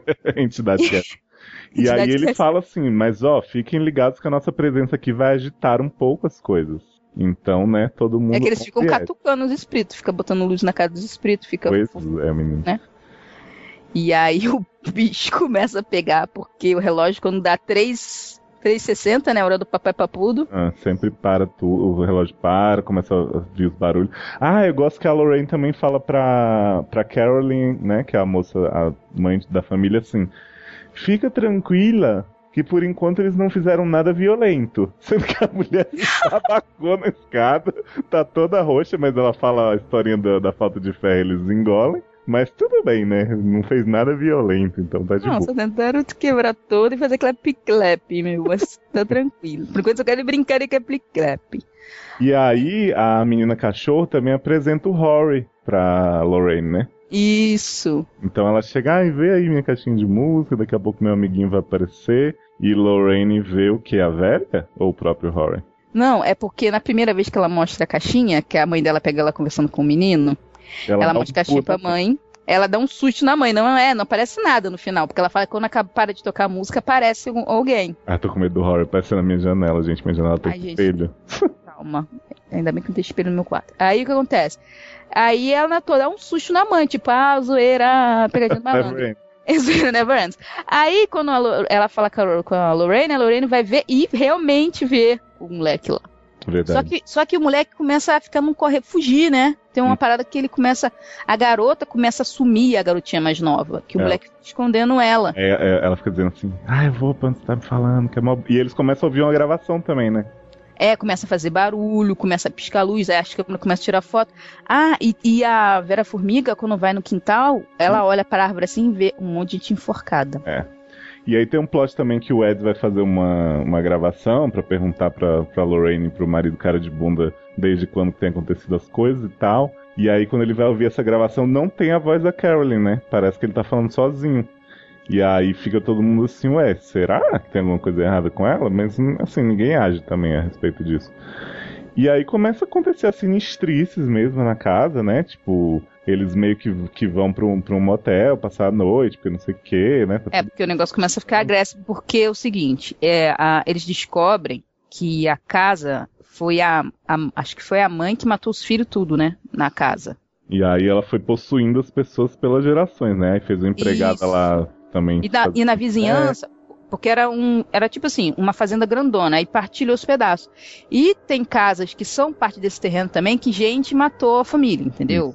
Aconteceu casos estranhos. E aí ela, a Lorraine acha que ela quer possuir a mãe. Uhum. Por isso que a mãe tá ficando toda roxa, entendeu?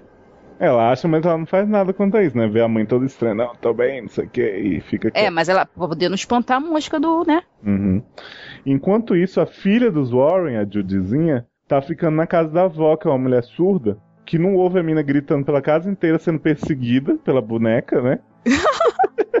mina passando altas barras, a Lorraine vê a cara da menina no laguinho lá, né? E aí vai atrás da menina, eles vão lá. Ah, não, é porque ela, ela, ela vê a mulher e ela sabe que a mulher quer, quer matar a criança, um negócio assim e tal. E aí ela sabe que ela vai, quer possuir, ela vai se vingar, porque eles fizeram alguma mandinga lá na, na coisa que libertou o, o treco da, da mulher lá por enquanto. Aí ela nem se dá conta que o bicho tá seguindo eles, né? Hum. Aí o negócio sai lá da casa, pega o ônibus, aí vai lá na casa da, do, dos Warren pra poder pegar a filha deles. Isso. E a véia dorme. Vai sempre dormindo, né? Eu sei que, enfim, eles resgatam a, a filhinha, voltam pra casa da família. Nesse ponto, a Carolyn sumiu com a galera toda, né? As, as filhas sumiu do motel e levou pra casa, então ela leva a Christine, que é menino, e a mina cachorro, e as outras três ficam pra trás dizendo: Mamãe tá louca, saiu aqui possuída. E aí o povo vai atrás de- desse povo na casa, né? Então tem uma cena muito interessante do cara que é assistente lá dos Warren, deixando a menina, que é menino, sozinha no carro, com um monte de Policial. povo batendo na. Não é o policial, não, é o outro, o? Isso. Ele deixa a menina lá sozinha, já volta, já volta. Aí fica um monte de corvo batendo, a coitada lá, puta, né? A mina Ah, cachorro está desaparecida. E, e o policial tá tomando um pau dos espíritos lá que ele tá voando pra pra cá, que parece tipo uma, uma, uma American Horror Story primeira temporada, uma empregadinha que começa Hum. a dar na cara dele sem parar. E a Lorraine, ela vai pro esconderijo do Rory procurar a mina cachorro, né? No, dentro do guarda-roupa. E cai litros até chegar no porão, mas o marido dela não pensa no porão. Fica batendo nas Ela paredes. nas paredes. Cadê você? Lorraine, Lorraine. E aí a mulher acaba chegando no porão onde encontra Carolyn linda, né? Com a cara toda verde, a língua toda partida, escamando. E aí a gente descobre finalmente que Carolyn foi possuída, né? É, e que a menina cachorro tá escondida num cantinho lá, porque. Não, e ela tá, ela tá com a menina cachorro, né? Ela quer matar a mina cachorro. Ela tá, aqui, com- tá com ela na mão, assim, pra matar e tal. Aí começa aquele papo, calma, calma. Que, não que você quer? pânico, né? É, aí ela tá com refém, gente, calma, cadê os snipers? Aí começa aquele negócio. E aí começa o embate da formiga com ela. E aí finalmente o cara descobre: hum, eu acho que ela está no porão, Será? né? Depois de horas de barulho no porão. E aí começa o exorcismo, põe a mulher na cadeira, põe um pano, a mulher voa, a mulher xinga todo mundo, a mulher se masturba na frente. Mentira, não tem. É um filme que não tem isso, né? Mas tem umas cenas bem, bem demoníacas também. Enquanto isso, o China tá procurando a, a, mulher, a mina cachorro por todo lado. E aí, quando ele finalmente acha a mina cachorro, tipo, num buraco na cozinha, a Carolyn tá quase indo atrás, tá quase chegando na menina com a tesoura pra matar. E aí a Vera Formiga fala assim: Não, eu sei que você tá aí, Carolyn. Lembra daquela memória linda que você me falou? Da de praia. vocês na praia, com sua família, não sei o quê. E aí o demônio começa a chorar. E aí Carolyn volta ao poder e não mata a mina cachorro. Primeiro filme que não mata a mina cachorro, né? Porra, eu fiquei feliz, cara. Fiquei também, porque essa mina cachorro morreu de novo, cara. Fica bolado. Não, e assim, e o engraçado é que o cara ficou falando o tempo todo que a Lorena era fraca, não sei o que, não sei o que lá, mas ele fica toda hora assim, ai, ah", e, e ela que no final que faz, bota a mão na cabeça da mulher e fala, sai, de- sai do encosto. E aí, E o, o mais incrível desse filme, que eu aplaudo, porque todo filme de terror tem que fazer essa merda, é que o filme não tem pegadinha do final. Ele só mostra. Eles pegam lá o brinquedinho do Horror, né? Colocam na. No Na- altar deles de, de objetos Ele- proibidos. é que os Warren tem um, gal- um porão que é cheio de coisas, é tipo o Galpão 13, né? Uhum. Eles guardam lá coisas Os que tem... amaldiçoados por ter veneno. Isso. Ou Eles que são guardam- receptáculos e tal. Eles guardam esse, esse bichinho do espelho, a câmera vai chegando perto do bichinho do espelho e você fala, ah, esse é o momento que tem a pegadinha, mas não tem. E aí eu achei digno. A família ficou bem, né? É, não morreu ninguém da família, não morreu ninguém dos Warren. Eu não achei teve nada do tipo, ó, o mal continua. Tipo, a gente sabe que os objetos estão amaldiçoados, mas não teve nenhum nada pulando na nossa cara. Eu achei que realmente os filmes de terror precisam mais disso. Não, e tipo assim, é, parece que é, é bobo, é, ah, todo mundo termina bem, que merda, não sei o que. Vocês sabem muito bem que eu gosto quando todo mundo morre. Mas esse foi legal, porque, tipo assim, você não tinha vontade que os personagens morressem. Não era aqueles personagens chatos que você quer que morra, sabe? É, mas é que eu acho que independente de se todo mundo morre e tudo termina bem, o importante é ter, é ter um final digno e não ficar com aquelas palhaçadinhas final, sabe? De tipo, ah, na verdade você achou que tinha acabado, mas saiu uma mão da terra. É, sabe? tipo quase que Evil Dead teve, né? Exatamente. Ah, o Evil Dead foi tranquilo. A gente viu Não, a, mas- mina, a mina drogada conseguiu o que ela queria, né? É, mas ah, tem aquele final que eu te falei, né? Que eles Ah, mas-. Ainda bem, né? Porque ia ser essa bosta. Mas assim, eu gostei porque é uma história muito bem contada e os Warren são muito carismáticos, cara. Assim, Muito. na boa. E a família também é muito boa. Tipo, mesmo tendo 15 filhas, a gente. Cada uma tem sua peculiaridade, né? Isso, eu gostei da que era menino, né? Uhum. Que ela era gente fina. E aí. Parceiro. O que, que acontece? A gente gostou realmente muito desse filme, acho que foi um dos melhores filmes de terror que a gente viu ultimamente. E ele é dirigido pelo James Wan, que é um Que é de Jogos Mortais. dos Jogos Mortais. A gente pensou assim, porra, vamos ver outros filmes de terror desse cara, né? Porque ele manda bem. E aí a gente foi ver Insidious, né? Que está no Brasil como Sobrenatural. De Almeida. E.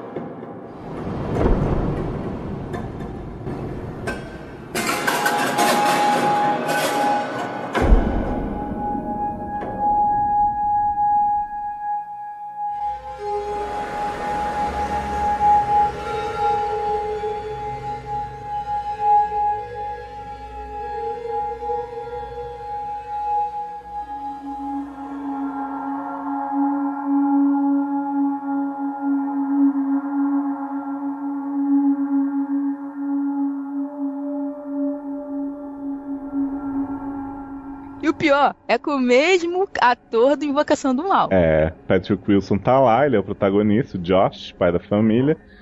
Só que começa errado porque ele não é casado com o Verinho Formiga, ele é casado com a maravilhosa Rose Byrne, de The Mages, Ah, que faz o papel da Renai, né? Essa linda que compõe muitas músicas deliciosas no piano, que é outra mulher inexpressiva pra caralho. Não, sempre tem que ter no casal uma pessoa que a gente odeia, né? De repente inexpressiva. Antes era o pai da família, agora é, é essa, esse maluco aí. Essa mulher maluca que faz músicas maravilhosas e que se mudaram agora pra uma casa, né? Uhum. Nova. E os, tá lá todo mundo desarrumando as caixas e o marido trabalhando. E de repente ela descobre que tem o quê? Porão. Não, mentira, tem um sótão. Ah, que diferente, né? A gente tem uma teoria de que esse filme foi o que o cara fez um monte de merda pra ele aprender e poder fazer o, o Invocação do Mal bem, né? E aí, essa família tem, tem três filhos ou dois? São dois. É o Foster, que eu guardei pro queijo de Foster, e é o. Outro que não é Foster. O Dalton, né? É Dalton, Dalton. Quem que é Elise Rain? Ah, não, é outra pessoa, é de outra família, tá? Porque eu fico vendo os créditos, fico maluco, vocês sabem. Bom, o que, que acontece? O Foster é um menino que é legal, que tem expressão, que fala que nem gente. E o Dalton, ele é todo sinistrão e ele fica brincando no sótão, né? Tipo. Não, ao contrário. não, Ah, é, tá certo, tá certo, tá certo. O Foster é o legal. E aí o Dalton vai brincar no sótão um dia, né? Sobe numa escada que já tava quebrada e a Que a vagabunda da quebrou. mãe quebrou e não falou pra ele. Em vez de arrancar o, é, o degrau quebrou, em vez dela arrancar o degrau que tá quebrado, pra poder mostrar que tá quebrado, não, ela deixa lá. E aí o menino cai dois degraus e fica em coma. Não, nem. Ele cai dois degrau, degrau, sendo que tá todo mundo em casa, ninguém ouve um barulho do caramba Ele lá. gritando, né? Aí ele cai, só que quando ele cai, ele vê uma parada. Sinistra. É, aí ele vai e começa a gritar, não do, da queda, mas da parada que ele viu. Entendi. E aí a família sobe, o que, que é isso, meu Deus, isso aqui, bababá. Aí pega ele no colo, bababá, não faz. Isso agora é local proibido. Como se alguém fosse respeitar, né? aí, beleza. No outro dia, a mamãe que deixa Foster comer no chão, eu vou subir no cachorro, né? Porque ele come no chão, coitado. É... Ah, ela tem um bebê que não para de Isso, por isso que eu chorar. achava que eram três. O bebê chorão, que é a menininha. Caraca, chorar muito. Caraca aí, fala sério. aí o bebê tá chorando pra variar e o pai vai lá acordar o, o Dalton porque já tá atrasado pra escola, né? E aí Aí ele acorda morto. Mentira. ele Ele acorda em coma. Tadinho. Mas ninguém Aí- sabe. Ficou todo mundo colado, né? Os médicos não sabem o que acontece. Deixa o menino lá no quarto com respirador, não sei o que, blá blá blá. E os outros filhos vão sumindo aos poucos do filme, né? Primeiro o Foster desaparece, Depois, a, ge- a gente começa a ver a mãe vendo umas coisas sinistras também, mas o. Não, mas o bebê chora o filme todo, porque toda hora aparece um negócio. A mulher tá na casa, sozinha. E aí toda a primeira caixa de partitura dela que some. Ah. E quando o garoto cai, aparece. Que a gente tem uma teoria de que os fantasmas estão só querendo impedir essa mulher de fazer música ruim, né? Eu também acho. E aí ela, é ela faz umas músicas meio. meio. meio. Marlene. Isso! E aí os espíritos se diverte escondendo as partituras dela. E, e aí depois eles começam a trollar, tipo assim, ela tá lá embaixo tentando compor, aí daqui a pouco o bebê começa a chorar. Uhum. E aí fica uma voz assim: me dá, me dá, me dá, me dá, me dá, me dá, me dá, me dá, pega, pega, pega, pega. Aí ela vai sobe correndo, ah, o bebê tá gritando, não sei o que, não sei o que, não tem nada. Aí no outro, o garoto que tá cheio dos, dos tubos, depois de três meses eles levam o garoto pra casa pra ficar no tubo em casa, né? E ela toma conta do garoto entubado, do outro menino e da garota que só chora. Então, E quer dizer, o, o cara, ele fica, tipo, dormindo na, na sala de aula dele, né? Pra não ir pra casa, é, não pra sei o ir pra casa que ele foge de problemas. E ela fica, não, preciso de você do meu lado, porque tem um monte de coisa sinistra. Ele, não, não tem nada, tá louco e tal. Aí, Até o dia que ela está indo atrás de seu bebê chorão, e aí tem uma cena maravilhosa Porra, do tudo isso. vampiro do crepúsculo passando na frente Não, dela. cara, é o machete, mano. Que machete! O machete, cara. O mexicano. cara, Ai, gente, eu não sei, mas é muito trash, cara. Tipo, ela começa a ver gente passando do lado de fora da casa, de repente o cara tá lá dentro. E é um cara muito trash, assim. E aí ela fala pro cara, não, chega, acabou. Aí eles mudam de casa, né? A, a única vez que isso acontece nesse dos filmes de terror. E a próxima casa também é sinistra. Não, Aí? e a- é, aí ela fala assim, não, a gente tem que se mudar, não sei o que e tal. Aí ele, não, vamos se mudar sim, não sei o que, não sei o que lá. E aí eles vão morar perto da casa da mãe dele. Isso, a Bárbara Hirsch, que faz o papel da Lorraine. Ah, ah, ah. Nem se compara a outra Lorraine. É, que na verdade ela é a, ela é má, né, você sabe. A, a mãe Então, dele é uma ele- pessoa muito bem, né? Porque ela chega, vê uma foto da família assim e fala, nossa, O Josh aceitou tirar essa foto com vocês? Porque é tão difícil ele aceitar tirar foto, não sei o que. Aí você fica, aham, tá bom, né, bitch, please. E aí, essa Aí mulher. a mulher fica pedindo, a que se mudou, fala assim, pô, que, que barra, não queria fazer isso, né? A senhora deve estar mó chateada. Aí ela, não, eu sei o que é isso, já passei por isso. Aí todo mundo fica. "Tã". E aí, o que que acontece? O... Tem alguma coisa que acontece com o menino, eu acho. Eu acho que, tipo, o quarto ela- tá todo desarrumado. O menino Não, cai ela, ela vai jogar o lixo, ela deixa um disco tocando e ela vai jogar o lixo. Aí quando ela tá jogando lixo, a música muda, do nada. E aí tem um moleque começa o dançando. Isso, aí começa um moleque dançando do nada, assim. Tá, Ah, é verdade. Aí ela vê o moleque, em vez dela pular a janela pra pegar o moleque, não, ela simplesmente dá a volta na casa pra entrar de novo e aí o moleque sumiu. Isso. Aí ela fica assim, ô, que parada estranha, que negócio estranho. Aí avisa a Bárbara Rush. A Bárbara Rush fala assim, vou ter que chamar uma, Uma amiga. uma amiga minha aí que sabe das paradas. Só que aí a amiga manda primeiro os nerds pra poder investigar. Ai, gente, nesse- eu já não tava levando o filme a sério, mas quando chega os nerds, que eles parecem, tipo, aqueles nerds de paródia, assim, de cientista maluco, sabe? Não, é igualzinho os caras do Inatividade Paranormal. Isso é, ai, não dá. Aí tá, os nerds chegam, começam a fazer as entrevistas, não sei o quê. Aí tem um nerd que tem um. Não tem aquele óculosinho que muda de cor? Você fica girando cima do papel celofane vai mudando a cor. Que você vê tudo rosa, vê tudo verde, tudo, que é brinquedo de criança, realmente. uhum. Aí o nerd vê um, um- o espírito de duas meninas assim, tá. E eu gosto que os espíritos nesse filme, eles aparecem assim, parece que estão. Eles são foto, não parece que é a imagem. Ah, é porque eles sempre aparecem em stop motion, né? É, é, tá, tá. Aí ele ah, começa a andar de costas do nada aí. Chama fulano, chama fulano, que o bicho pegou. Aí chega lá a vovó lá, que esqueci o nome dela. Ah, a médium, né?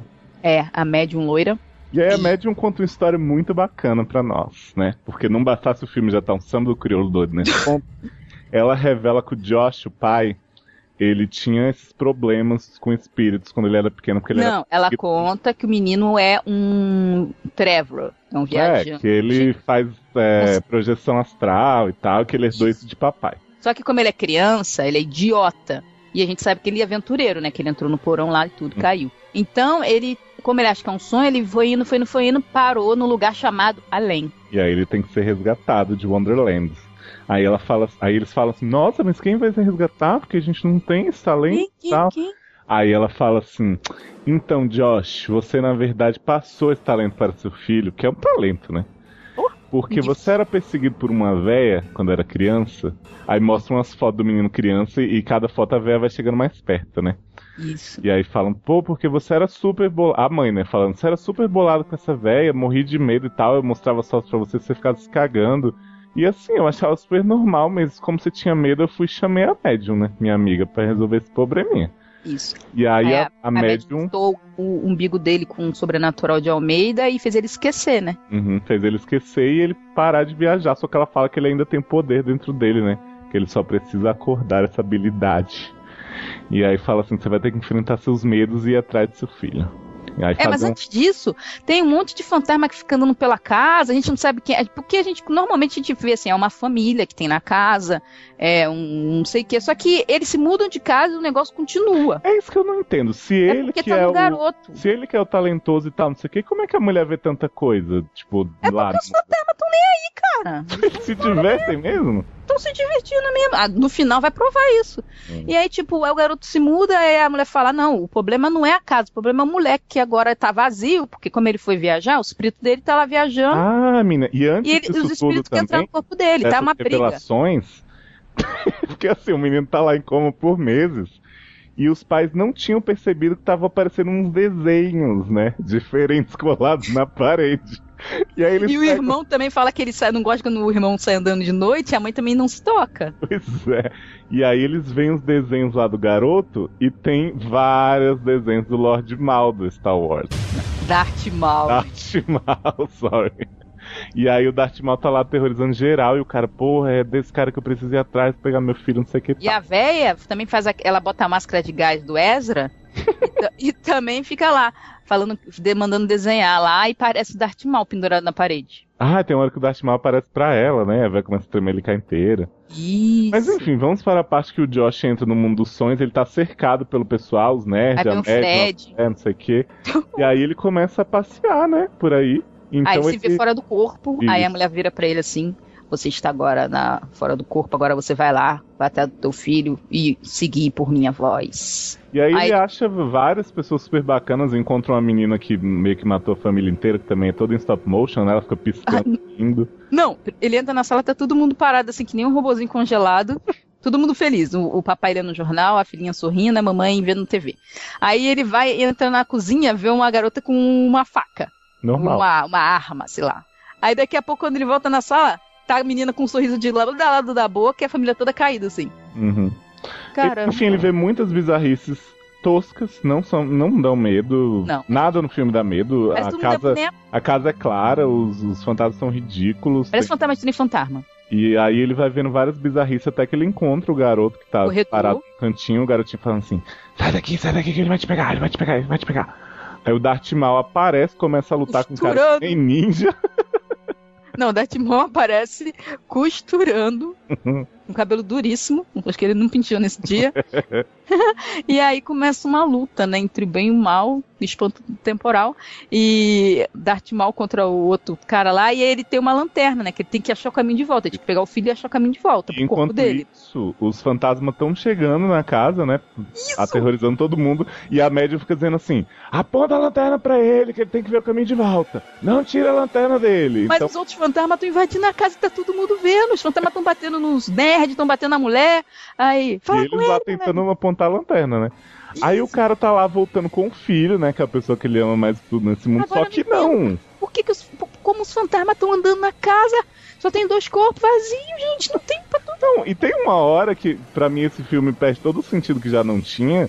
Que é o menino tá lá com o filho, porra, filho, vou te proteger, não sei o que, de boa. Aí ele sai correndo, finalmente encontra a É. casa. Aí quando ele tá chegando em casa, aparece a véia. Não, é pior. Ele consegue chegar em casa. Aí ele fala, vai, vai pro seu corpo. Aí o moleque sai correndo. Aí o moleque fala pra ele, vem pai, vem. Aí ele, não, só um minutinho. Não, e tipo assim, ele sabe que tem milhões de fantasmas atrás deles, que o menino pode ser interceptado a qualquer momento nesse caminho até o corpo. Mas não, ele deixa o menino. E o Darth Maul tá correndo pelas É. paredes. Exato, aí ele deixa. Vai lá, vai lá, Darth Maul não vai te pegar, não, vai lá. E aí chega pra véia, né? A véia começa a sorrir pra ele com seu véu maravilhoso. E aí ele fica assim: Me deixa em paz! Você tem que me deixar em paz. E a véia se aproximando assim pra dar o beijo da morte, né? Eu não tenho medo de você! Tem vai medo de você, sua velha vagabunda. Sai daqui, não sei o que, blá blá blá. E Eu sei aí, que você quer roubar o corpo da Kate Hudson. e aí a gente volta pra reality, os fantasmas somem, o menino acorda. Ou o Patrick acorda. Não, o Patrick e o o Wilson acorda, aí depois desse embate, é tipo. Aí ele acorda e, caraca, aí, todos os fantasmas somem, porque os corpinhos já foram ocupados, porque os fantasmas estavam atacando geral mesmo. Uhum. Aí ele acorda, tá todo mundo, ai caraca, ainda bem que ele voltou e tal. Aí ele, ah, né, enfrentei a véia, trouxe meu filho de volta, que beleza, que maravilha, não sei o quê. Aí todo mundo vai lá, o garoto come um bate um prato de macarrão de peão lá na cozinha. Isso. Aí fica só a médium com o Patrick Wilson na sala. Isso. Aí ela fala assim, ai, que conversando. legal, deixa eu tirar uma, uma imagem. Não, não, ela não faz isso. Ele, ela vai e tá lá, né, juntando os cacarecos dela, sobrenatural de Almeida, pra levar embora. Aí ele vai e essa não vou precisar mais dessas fotos. Devolve as fotos dele de criança Uhum. com a véia debaixo da cama. Aí quando a mulher toca, ela faz assim, hum, acho que estou sendo usada.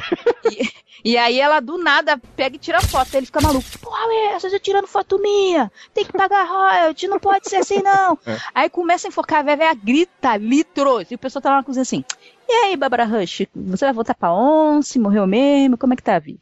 O moleque tá comendo macarrão, né? Que barulho é esse? Aí a Renai vai pra sala, acha a câmera fotográfica com a fotinha, olha, né, regala o zói, e aí o Patrick Wilson fala assim, tô aqui, querida, tá tudo bem agora. Ela olha pra ele assim, faz E acaba o filme. e acaba o filme. E aí eu falei, porra, que merda, que filme horrível, não sei o que. É e porque senão Erika, parece baile de carnaval. e Erika maluca ficou assim, vamos achar Insidious 2, não sei o que, vamos achar Insidious 2. A gente baixou até uma versão que não prestava, graças a Deus. E aí vou revelar pra vocês que a Erika amou e viu o segundo filme, pra contar. Não, na verdade fiquei curiosa pra ver porque, como é que ia ter um segundo filme, porque a mulher viu que ele é a véia. Né? Termina assim o filme, tipo, ele, ela olha pra câmera tá a foto da velha, não tá a foto dele. E aí, Tipo- me conta pra nós.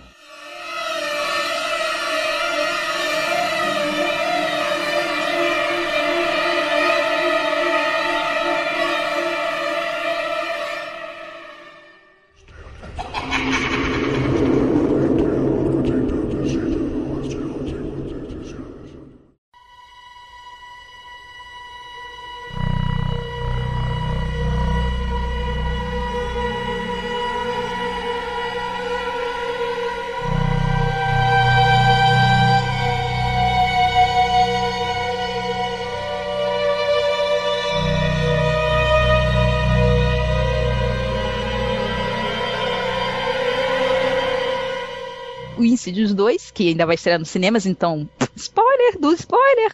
é, é, começa com nessa mesma cena, tipo assim, a mulher pegando, achando a câmera, não sei o que. Não, minto.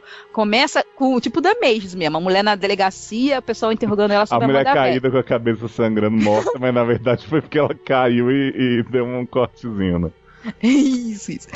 Não, aí aparece ela na delegacia, aí o cara interrogando ela sobre a morte da, da paranormal de Almeida, né? Hum. Aí ela, não, não sei de nada aí. Mas isso aqui são mãos humanas. Aí aparece a foto do pescoço da mulher, mas parece que o pescoço da mulher tá todo furado. Tipo assim, parece que enfiou o dedo dentro da mulher. Sei. Aí ela, não, não vi nada, não, não sei de nada, meu. Aí, pô, mas e o seu marido aí? Não, não meu marido, super do bem, meu, sei de Mas tinha nada. várias pessoas na casa, ainda tinha a mãe dele, tinha uns nerds, tipo, ninguém sabia. E ela viu, né? Aí ela fala, não, que imagina, nunca. Aí ela se muda pra outro lugar com o Patrick Wilson, E os dois filhos, ou os três filhos, ou ainda sumiu mais algum? os três filhos. E a menina tá chorando? Não, já passou um tempo, a menina já anda, eu acho. Ah, a menina cachorro, claro. Mas ela não aparece mais também. Aí o que acontece? É. Eles, eles se mudam, ele fala, ah, agora vai ser tudo bem, tudo maravilhoso. Toda hora que, ela abraça, que ele abraça ela, faz aquela cara assim. Tã... Ela faz? Ele. Ah, aquela cara de Ezra, né? De ameaça. Isso, tipo. é. E aí ela fica lá, tipo, gente, ela sabe que é a velha. Eu acho que ela quer ter um caso com a velha. mas, mas ela age o filme como se ela realmente não soubesse de nada? Ela fica, ela fica, ela fica fingindo que tá tudo normal. Só que aí começa tudo de novo. Tipo assim, começa a acontecer umas coisas bizarras e tal. E aí ela fica assim, não, a gente tem que se mudar de novo, não sei o quê. E aí, do nada, a Barbara Rush fala assim, tem alguma coisa estranha. Aí vai achar um velho, que era namorado da véia, que trocou de corpo com a negra. que aí eles mostram a terapia do, desse, do, do, do cara quando ele era criança. Como se eu precisasse ver esse flashback, né? Hum. Aí mostra em flashback, ele criança, aí fala assim, aí ele tá lá sendo entrevistado e tal, aí de repente quando as mulheres saem da sala, ele vira pro lado e fala assim, é por aqui. Aí ele levanta com o olho fechado, vai pra um lugar e não mostra mais nada. Aí, cara, você vai ficar muito puto. Hum. Aí, beleza. Aí a Barbara Rush descobre que, na verdade, é, tudo começou no hospital que ela trabalhou, porque ela era médica, e ela levou o garoto lá, e um cara viu o garoto, e não sei o que. Nossa, sei a o que única coisa que podia deixar essa franquia pior era o filme ser, ser focado na Bárbara Rush, né? Mas tudo bem. Mas é ela que fica correndo no filme todo, e a mulher fantasma no final que salva o treco. Que mulher Aí- fantasma. A, a Medium volta pra salvar o dia. Mas por que, que a Renai não lembrava que o marido era velho, afinal? Ela lembra, é que ela não- queria viver a vida normal. Ela achou que, ah, não, foi de zoeira. Tipo, Como assim, gente? ela ignorou, tipo, ela, ela, não, meu marido tá aqui, minha família, a gente se mudou, tudo bom. Hum. maluca. Aí o que acontece? Tô falando, ela queria ter um caso com a véia. Aí o, o cara tá lá e ele começa a ficar estranho, sabe? Tipo, com uma cara assim, tipo, sinistra, do nada. E o filho dele começa a ficar bolado com ele também. O, O Foster ou o Dalton? o Dalton. E o Foster aparece nesse filme? Aparece. Hum. Ó. E aí fica aquele negócio e tal. O bebê que ninguém quer salvar. Tem uma hora que todo mundo corre pro porão e o bebê. E o Darth Maul não aparece, não? Ah, menino, parece. Ah, adoro, adoro. Parece nada, esqueçam Darth Maul nem. Não tem Darth Maul Ah, que filme, é ridículo. triste. Não tem nem- nenhum fantasma do 1. Do um, Nem a véia? Vou te contar o mistério. Hum. Aí tá. E aí eles vão lá no tal hospital, tal, a mulher pega a ficha, tal, da Barbara Rush, e aí descobre que ela criou essa confusão. Ela criou o Bugman. Ela criou o Bugman, porque ela levou o filho pra passear no hospital. E o filho tocou, um cara do nada levantou e encostou no filho dela. E, na verdade, a véia era um véio travesti. que quando era criança, a mãe obrigava ele a se vestir de menina. E aí dava na cara dele, você é menina? Aí ele, então tá, eu sou menina. Aí ele fica traumatizado. E aí os, todo mundo tá no além. O, o Peter, o, o Wilson tá no além, aí o velho também vai pro além, a véia tá no além também. Aí fica todo mundo no além tentando de resolver os problemas. E a gente começa a ver, eles começam a criar um negócio muito escroto pra fingir que realmente tinha, ia ter uma continuação, que é assim. Não tem no filme 1 quando estoura o alarme da casa? Aí o Patrick Wilson desce a escada e fica olhando assim, o que, que tá acontecendo, né? Não sei o quê. Sabe quem é que estourou o alarme? Hum. Patrick Wilson, do além. Ele deu um chute na porta e arrombou pra lutar com o fantasma lá em cima. Oi, pra Mas, salvar o bebê. mas tipo, vem cá. Que Toda vez que apa... vários fantasmas que apareceram no primeiro filme não eram fantasma de outra pessoa, era ele mesmo. Hum, e quando eram vários fantasmas? Ah, era a pessoa querendo pegar o corpo. Ah, não, não explica porra nenhuma. Aí aparece a véia, do nada, que estão procurando ela no além. Aí aparece É, a eu véia. vi, né? Não, a véia que é a Ah, paranormal a de. Almeida. Sei, sei. Aí a médium, não, vamos lá que a gente vai conseguir resolver essa parada. Aí tá. A Barbara Rush volta pra casa, começa a ser atracada pelo Patrick Wilson também, que já tinha atacado as crianças e a mulher.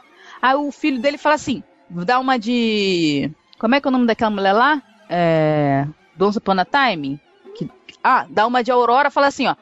Mãe, segura a porta aí que eu vou resolver isso. Eu vou lá na além pegar papai. Aí ele vai, senta assim, em posição de Buda, começa a concentrar pra ir pra além Hum. vai buscar o pai, tipo Aurora, vai lá no quartinho de fogo. E aí o cara tá possuído, com a cara toda de caveira, assim, correndo atrás das pessoas, dando na caixa de todo mundo, Barbara Rush sendo jogada, a mulher sendo jogada, o, o outro menino correndo. E aí ele vê o garoto lá, que ele tá fazendo, tá indo lá buscar o pai, né, pro corpo. E aí ele pega o martelo assim pra dar na cabeça do moleque. Aí nessa hora o moleque consegue trazer o pai de volta. Uhum. E o pai entra no corpo e o espírito do travesti vai embora. Que o travesti era uma mulher de preto que matava a noiva. Eles acham um monte de noiva morta.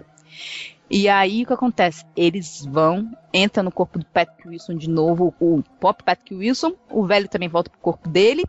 E a mulher paranormal de Almeida, ela continua dando consultoria do além, porque os nerds vão pros lugares e ela vai junto.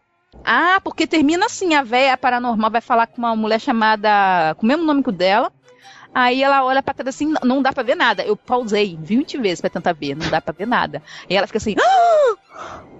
Meu Deus. Aí acaba. Vai ter outro, né? Deixa eu te perguntar uma coisa, né? E você vai velha. ver? Gente, é tipo assim, é, é tipo minha, minha, minha Park Avenue, eu não consigo parar, cara. Ah, não, É, gente. é muito ruim, não tem sentido nenhum, cara. É, o Darth Maul não volta mais, não aparece nada do outro filme. Parece que esqueceram o outro filme. E, na verdade, eles querem fingir que o outro filme tem a ver, porque, na verdade, era o Patrick Wilson que tava arrombando porta e tocando alarme pro próprio Patrick Wilson ir correr. Não tem sentido, cara. É muito ruim. Cara, muito ruim. Muito ruim. Eu não sei quem falou que esse Insidious 1 era bom e o Insidious 2 é pior ainda, cara. Tipo, Não, e vão falar eu, que é e eu fico chocado do cara que fez um filme tão bom com a divulgação do mal ser capaz de fazer essas duas merdas. Caraca, caraca, mas isso é muito pior. Muito pior porque ele quer amarrar com o primeiro e inventa coisa que, tipo, força muito a barra. A Um monte de fantasma da casa, na verdade, era a velha, a paranormal, o namorado dela, que ajudou ela a encontrar esse menino a primeira vez, né? Que indicou ela, e o próprio Patrick Wilson, que tava também correndo na casa. Sendo que os outros fantasmas a gente via, normalmente. Por que a gente não podia ver eles também? Isso que eu não entendi. Só isso, né? Só. Ai, vamos, vamos falar da estrela da noite, então, né? Ah, toca a musiquinha, toca a musiquinha.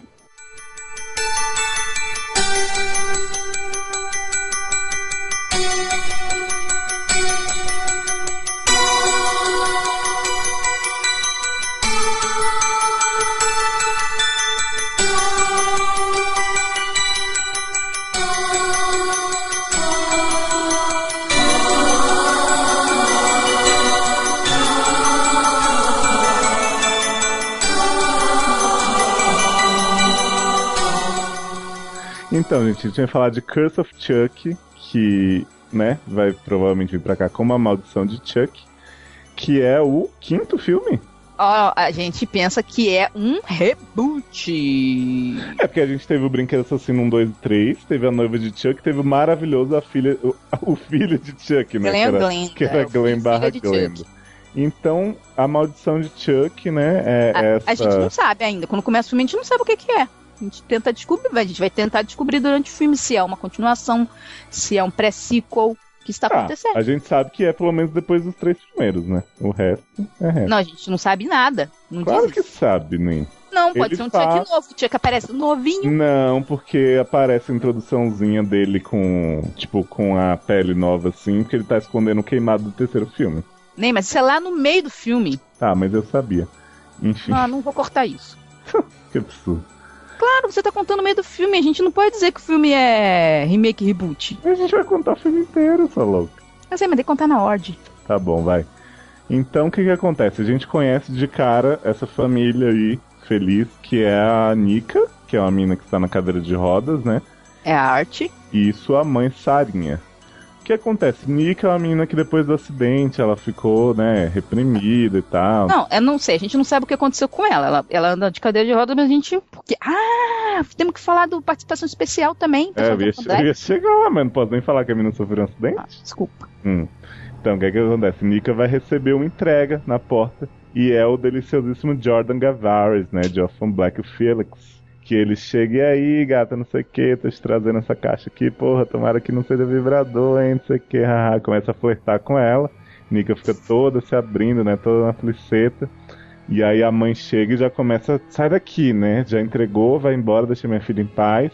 E aí a gente percebe que a mãe de Nika é um pouco protetora, né? Porra, não, aí. É, mas ele tava me encantando, não, ele tem pena de você. Tipo, Tem pena de você ser cadeirante. A mãe é essa delícia. muito tudo bem. E não, a- e, e o Félix convence, né, como macho alfa, né? Porra, demais. Fiquei louco.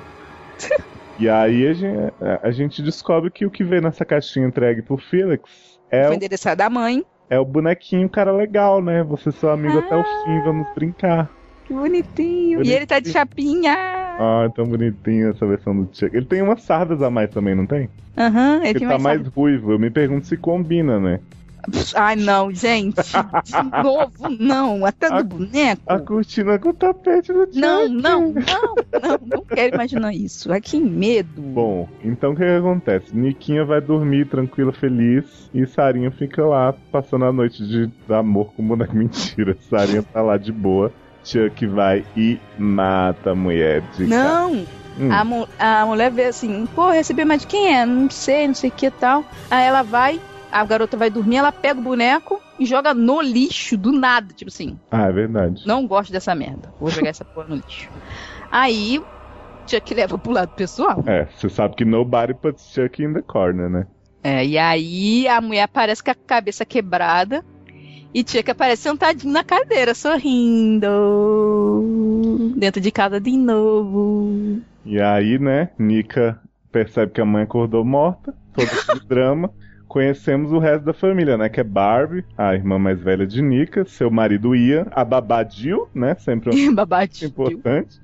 E a Alice, né? Que é a garotinha, filha de Barbie e Ian.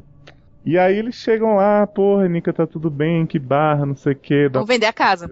Vamos vender a casa, né? Que nem tipo que- asilo. porque precisa do dinheiro, não sei o que, blá blá blá, aquela velha nunca cuidou da gente. E aí eles decidem ficar na casa por enquanto, né? Chega o padre também, o padre Frank. Não, ela, ela pede o padre pra poder pra você ter alguém pra conversar. Ela, mas você é minha irmã, porque eu não posso conversar com você. Tipo, a mulher é muito. Essa, essa irmã dela é uma Kenga, né? Muito troll a Barbie, gente. E aí o. O padre é convidado pro jantar, né? A Nika vai lá fazer o jantar com a Alice, pede ajuda. A Alice de cara se apaixona pelo Chuck, né? Ai, que delícia, O Chuck vai ajudar a gente a fazer comidinha. Isso, aí deixa o Chuck lá do ladinho, eles estão lá cortando tomate.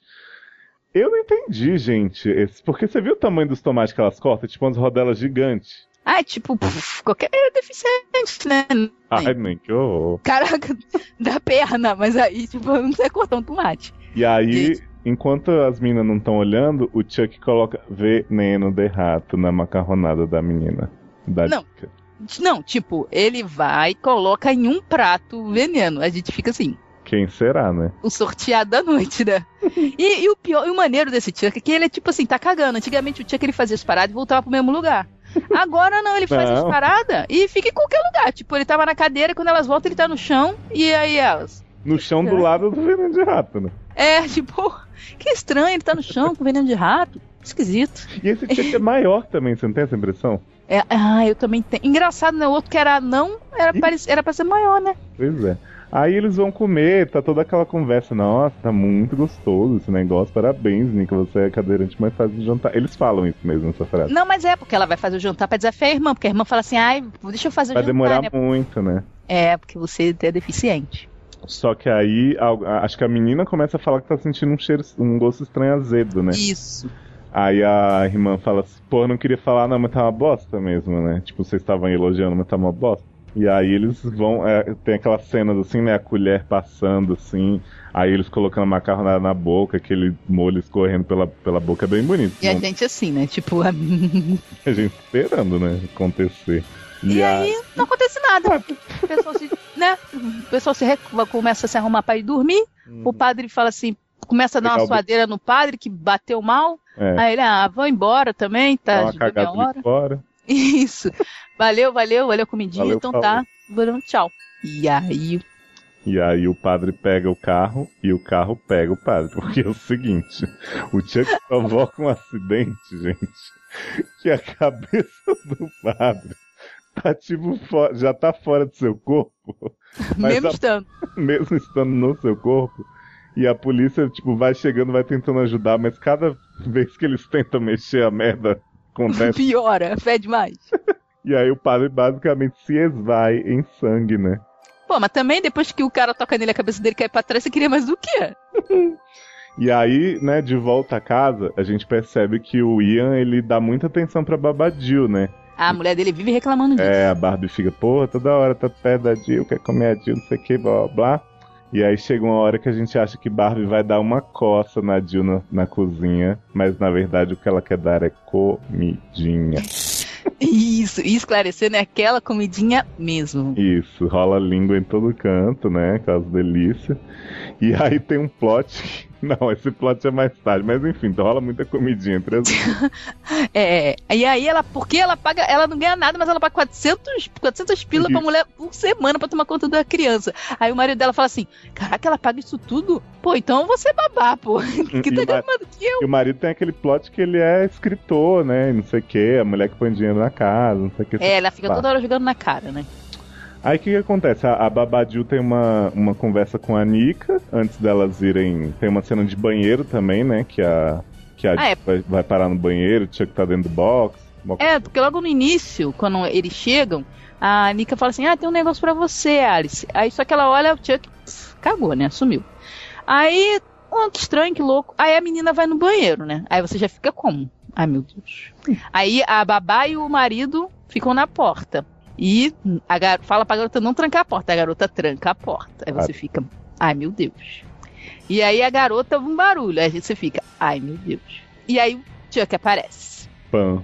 E se mexe pela primeira vez. E eu tomei um susto do cacete com isso. E a garota também. E ela fez assim, ai, eu não achei. Ele é tipo normal o boneco se mexer. Ah, e a, a menina Alice também conta que o, o Chuck tem falado pra ela, pô, sua mãe é uma vagabunda, não sei o que, vai pro inferno, babá. E ela conta isso na maior naturalidade. E a tia fala assim, ô Alice, não fala essas coisas. Porque ela, não, é o Chuck que tá falando, não sou eu. Aí a Nika acha que tem alguma coisa estranha, mas tudo bem, deixa a menina. A Babadil também vai dormir de Não, a calcinha. Nika, a Nika começa a ficar bolada. Quem, Ah. a, que- pra quem ela fala isso é pra própria mãe. Hum, ok. Aí a mãe fica assim, é, não sei o que, não sei o que lá. É, não deve ser aquela babá idiota que tá falando um monte de coisa. E aí a babá realmente é uma má influência porque ela está dormindo de calcinha branca junto com a menina no quarto, né? Gente, que absurdo, né? Gente, assim, não, não acontece isso, uma babá de calcinha sutiã dormindo na cama do lado da menina, mas tudo bem, né? Não, Aí- eu Chuck na cama da menina. É, o Chuck tá lá na cama, não sei o quê. Aí a babá começa o canchiscan com a mãe, né? Isso, elas estão na mesma casa. Aí ela- a babá entra na internet. Falei, caraca, essa babá é danada mesmo. Pega uma de tarde, agora vai pra Canchiscan, quer tecer. Do nada é a, é a outra. E aí um corno tá dormindo e a outra assim. Sabe? Tipo um garoto de 13 anos vendo a outra na cama. Tipo, Eu não entendi porque que elas não podiam ambas saírem do quarto, já que tanta menina os caras estavam dormindo e se pegar, né? Elas preferiam fazer o canchiscan. É fetiche, né?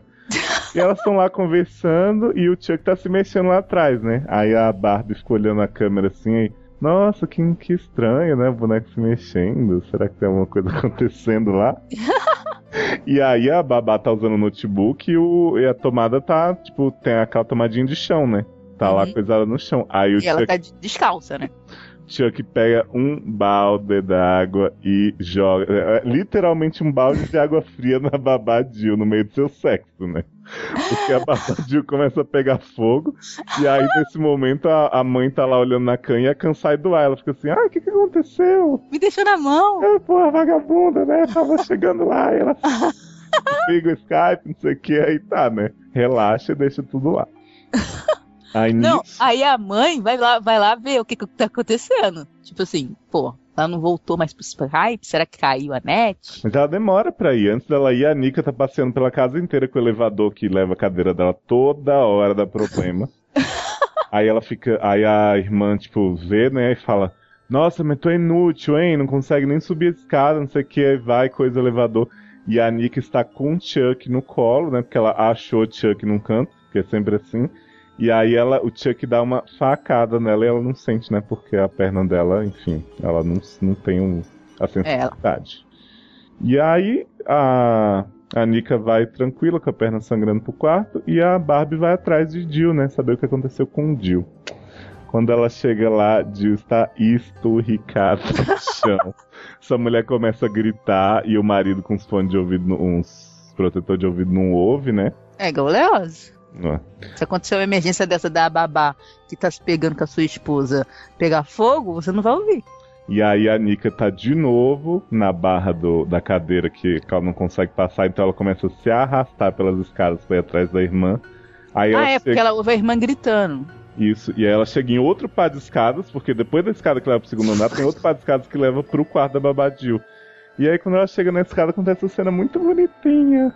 Que o olho da irmã dela vem assim, plop, degrau por degrau até chegar nela.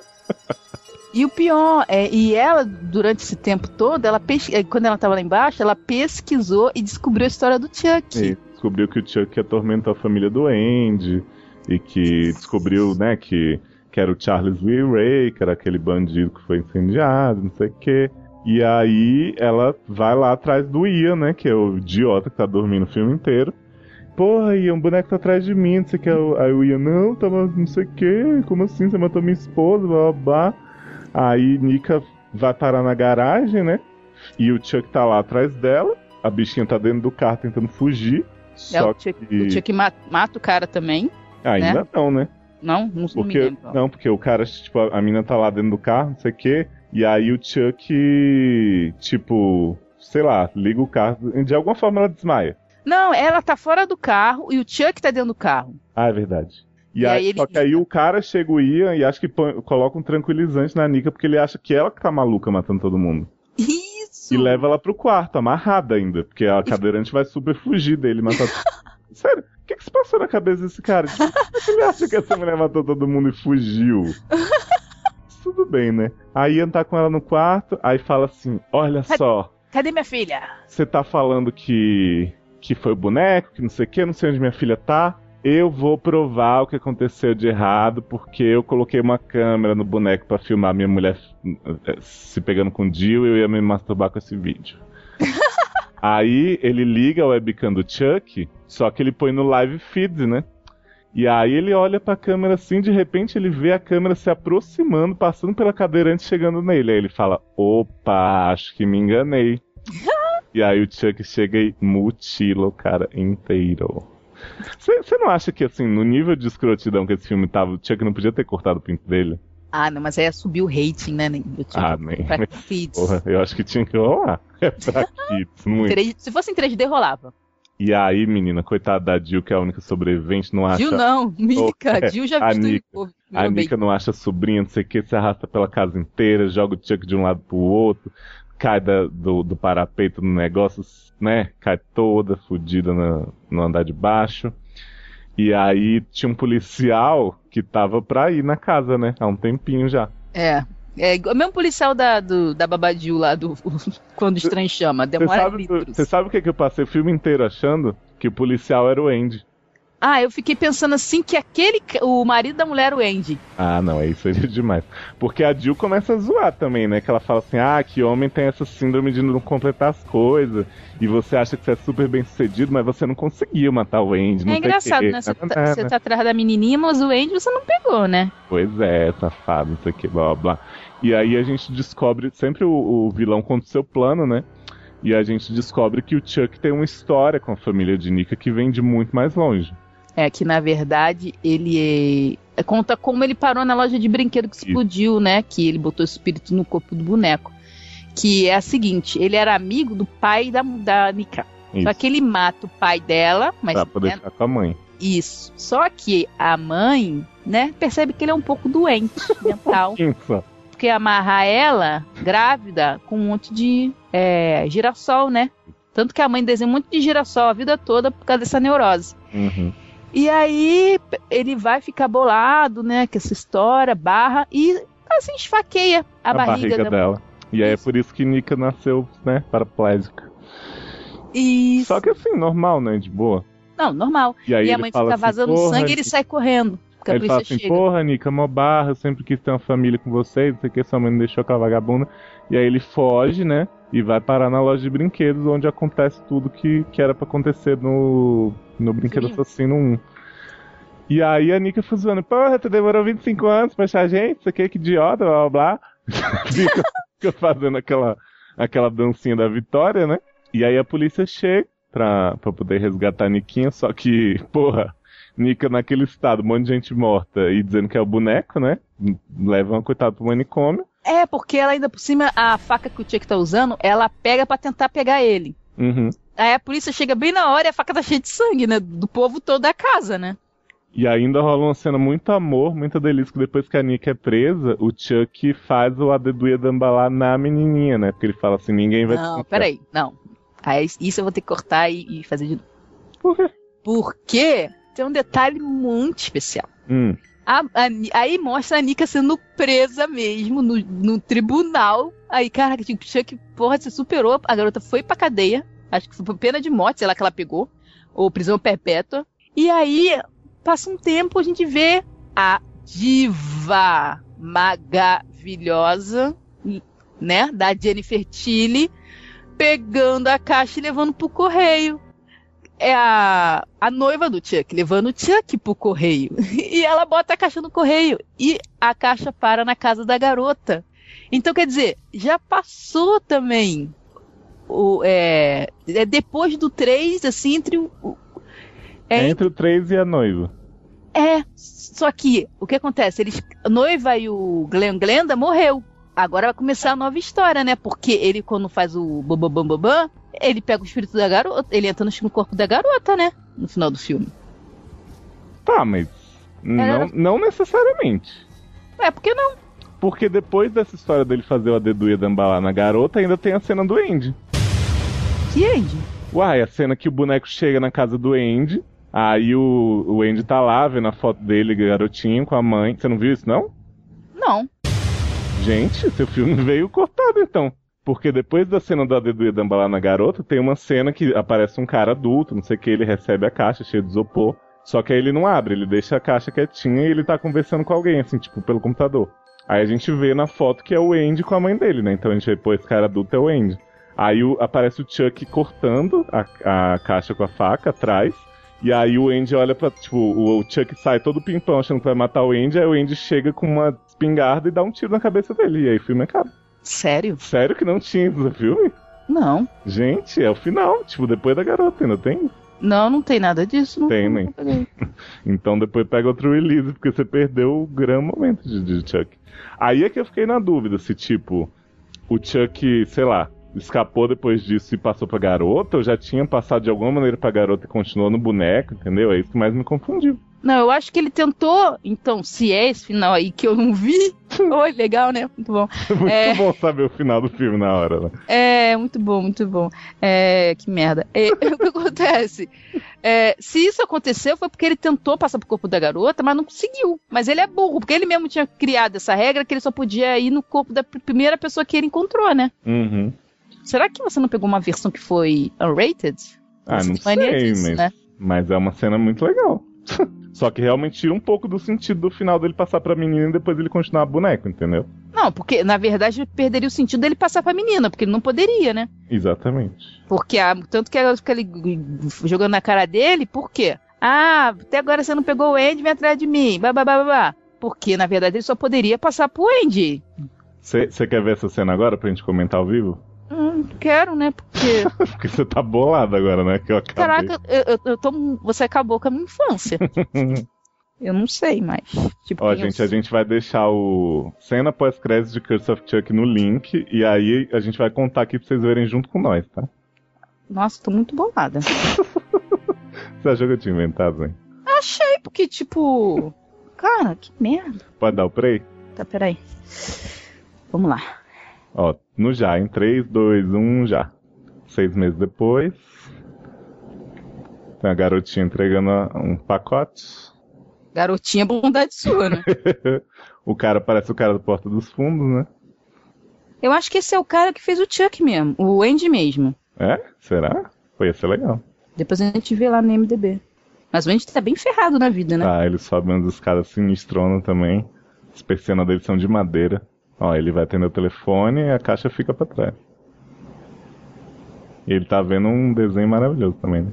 É, voz irritante. Ó, conversa com a mamãe no telefone.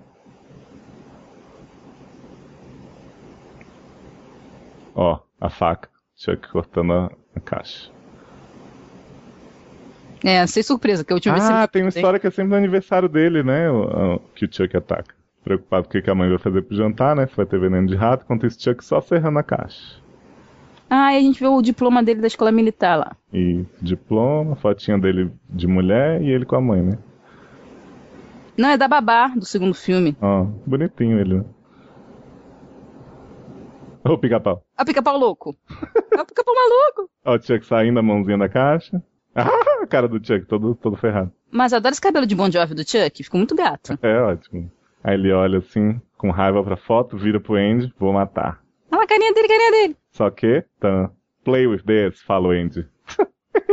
Caraca, não, o melhor de tudo é que o, o no fundo tá o pica-pau, aí na hora que ele vira, aí começa "É, é, é", e a arma na cara dele, brinque com isso. muito bom, cara. Eu acho que é o cara que fez o Andy, sim. é, né? Esse, Deixa eu ver, Alex Vincent. Ah, olha, não foi nem acreditado. É ele mesmo. Olha que Não. bom. Não falei? Não É o? Andy, é o Andy no 2 e no 3. No 1 um é outro garotinho. Uhum. Ah, não, é o mesmo. É o mesmo, É, é, o Andy original. Eu Olha. conheci porque ele, eu vi a foto dele há pouco tempo. Caraca, sinistro, hein? Cara, mas não, gostei, mas tipo. É, gostei, mas tira um pouco do sentido, né? Do, do final. Não, não tira o sentido. Tira assim, tipo, não vai ter outro Chuck. Fiquei triste. Eu acho que vai, né? Mas ele Porque- tomou um tiro, um balaço na cara, né? Porra, mas agora que o Chuck tá fazendo propaganda de cartão de crédito, eu acho que eles realmente fizeram esse curse pra poder. Ah, não sei. Será que eles fizeram só pra ser um entre os filmes? Eu acho que não vai nem estrear no cinema aqui, vai direto pra DVD. Será, gente? Chuck é uma figura tão importante na cultura pop. Não, pior, como é que vai ser entre os filmes se ele toma um tiro na cara? É porque, na verdade, a gente não sabe onde que tá essa cena do Andy, em que momento. Tipo, a gente sabe que ele foi enviado pra menininha pela noiva, que ainda não tinha virado boneco, não tinha morrido e tal. Mas a cena do Andy pode ser em qualquer momento da vida. Não, é que ali aparece seis meses depois, né? Ah, é verdade. Ah, então fudeu. Realmente tô, tô confuso.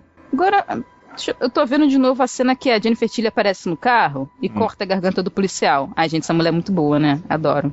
Aí ela fala, who's next vai levar, que é o próximo. Ela fica mandando o Chuck pra tudo que é lugar. Então, eu tô querendo entender essa cena dela com esse final novo. Não, e eu tô aqui muda, né? Esperando. tô mudo.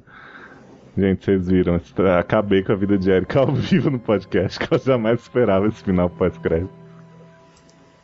E aí, nem?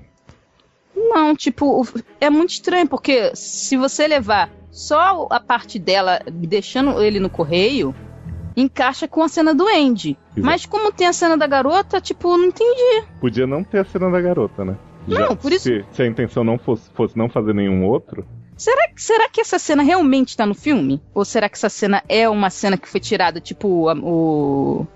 The, The Evil Dead? olha, ela veio no meu release depois dos créditos, mas eu não sei. No se- meu não venho. Não sei se de repente foi um extra que eles colocaram que não era pra fazer parte. Um ou final era- alternativo. É, final alternativo, no lugar de ser a menininha ser o do Andy. É, assim. Eu acho o final muito legal pra, pra, pra não ser oficial, entendeu? É, eu também acho o final muito legal pra não ser oficial, mas se for esse o final, não vai ter outro. É, pois é. Ai, gente, Léo acabou com a minha- Ai, nem, desculpa, tinha que. Eu tava aqui esperando o outro Chuck, cara. Mas pode ser que tenha, pode ser que eles tenham colocado o do Andy pra depois dos créditos pra poder fazer o da menininha a continuação. Não, mas é seis meses depois do quê? Não sei. Porra. E aí, Vamos acabar, vamos acabar, pode vamos encerrar, né? Gente, então foi um prazer assustar vocês nessas duas edições maravilhosas. Não sabemos o que será do Salzinho daqui pra frente, né? Que, que tipo de filmes vamos, vamos comentar. De repente, westerns, é, filme de aliens, de piratas, de. Não sei, né? Bom, continua seguindo a gente aí, né? A Erika tá muito chateada que eu sempre erro o Twitter dela, então vou dar é arroba Erika com K. Tem o meu arroba Leozio e tem o arroba seriadores e o grupo Seriadores Anônimos no Facebook, que é onde a gente tem pedido as colaborações dos Little Crackers, que também tem que comentar no post, seus bandicão. E é isso, né, gente? Vamos enviar uma caixa pra casa de cada um de vocês e seja o que Deus quiser. Pô, cara, eu tô bolada com isso.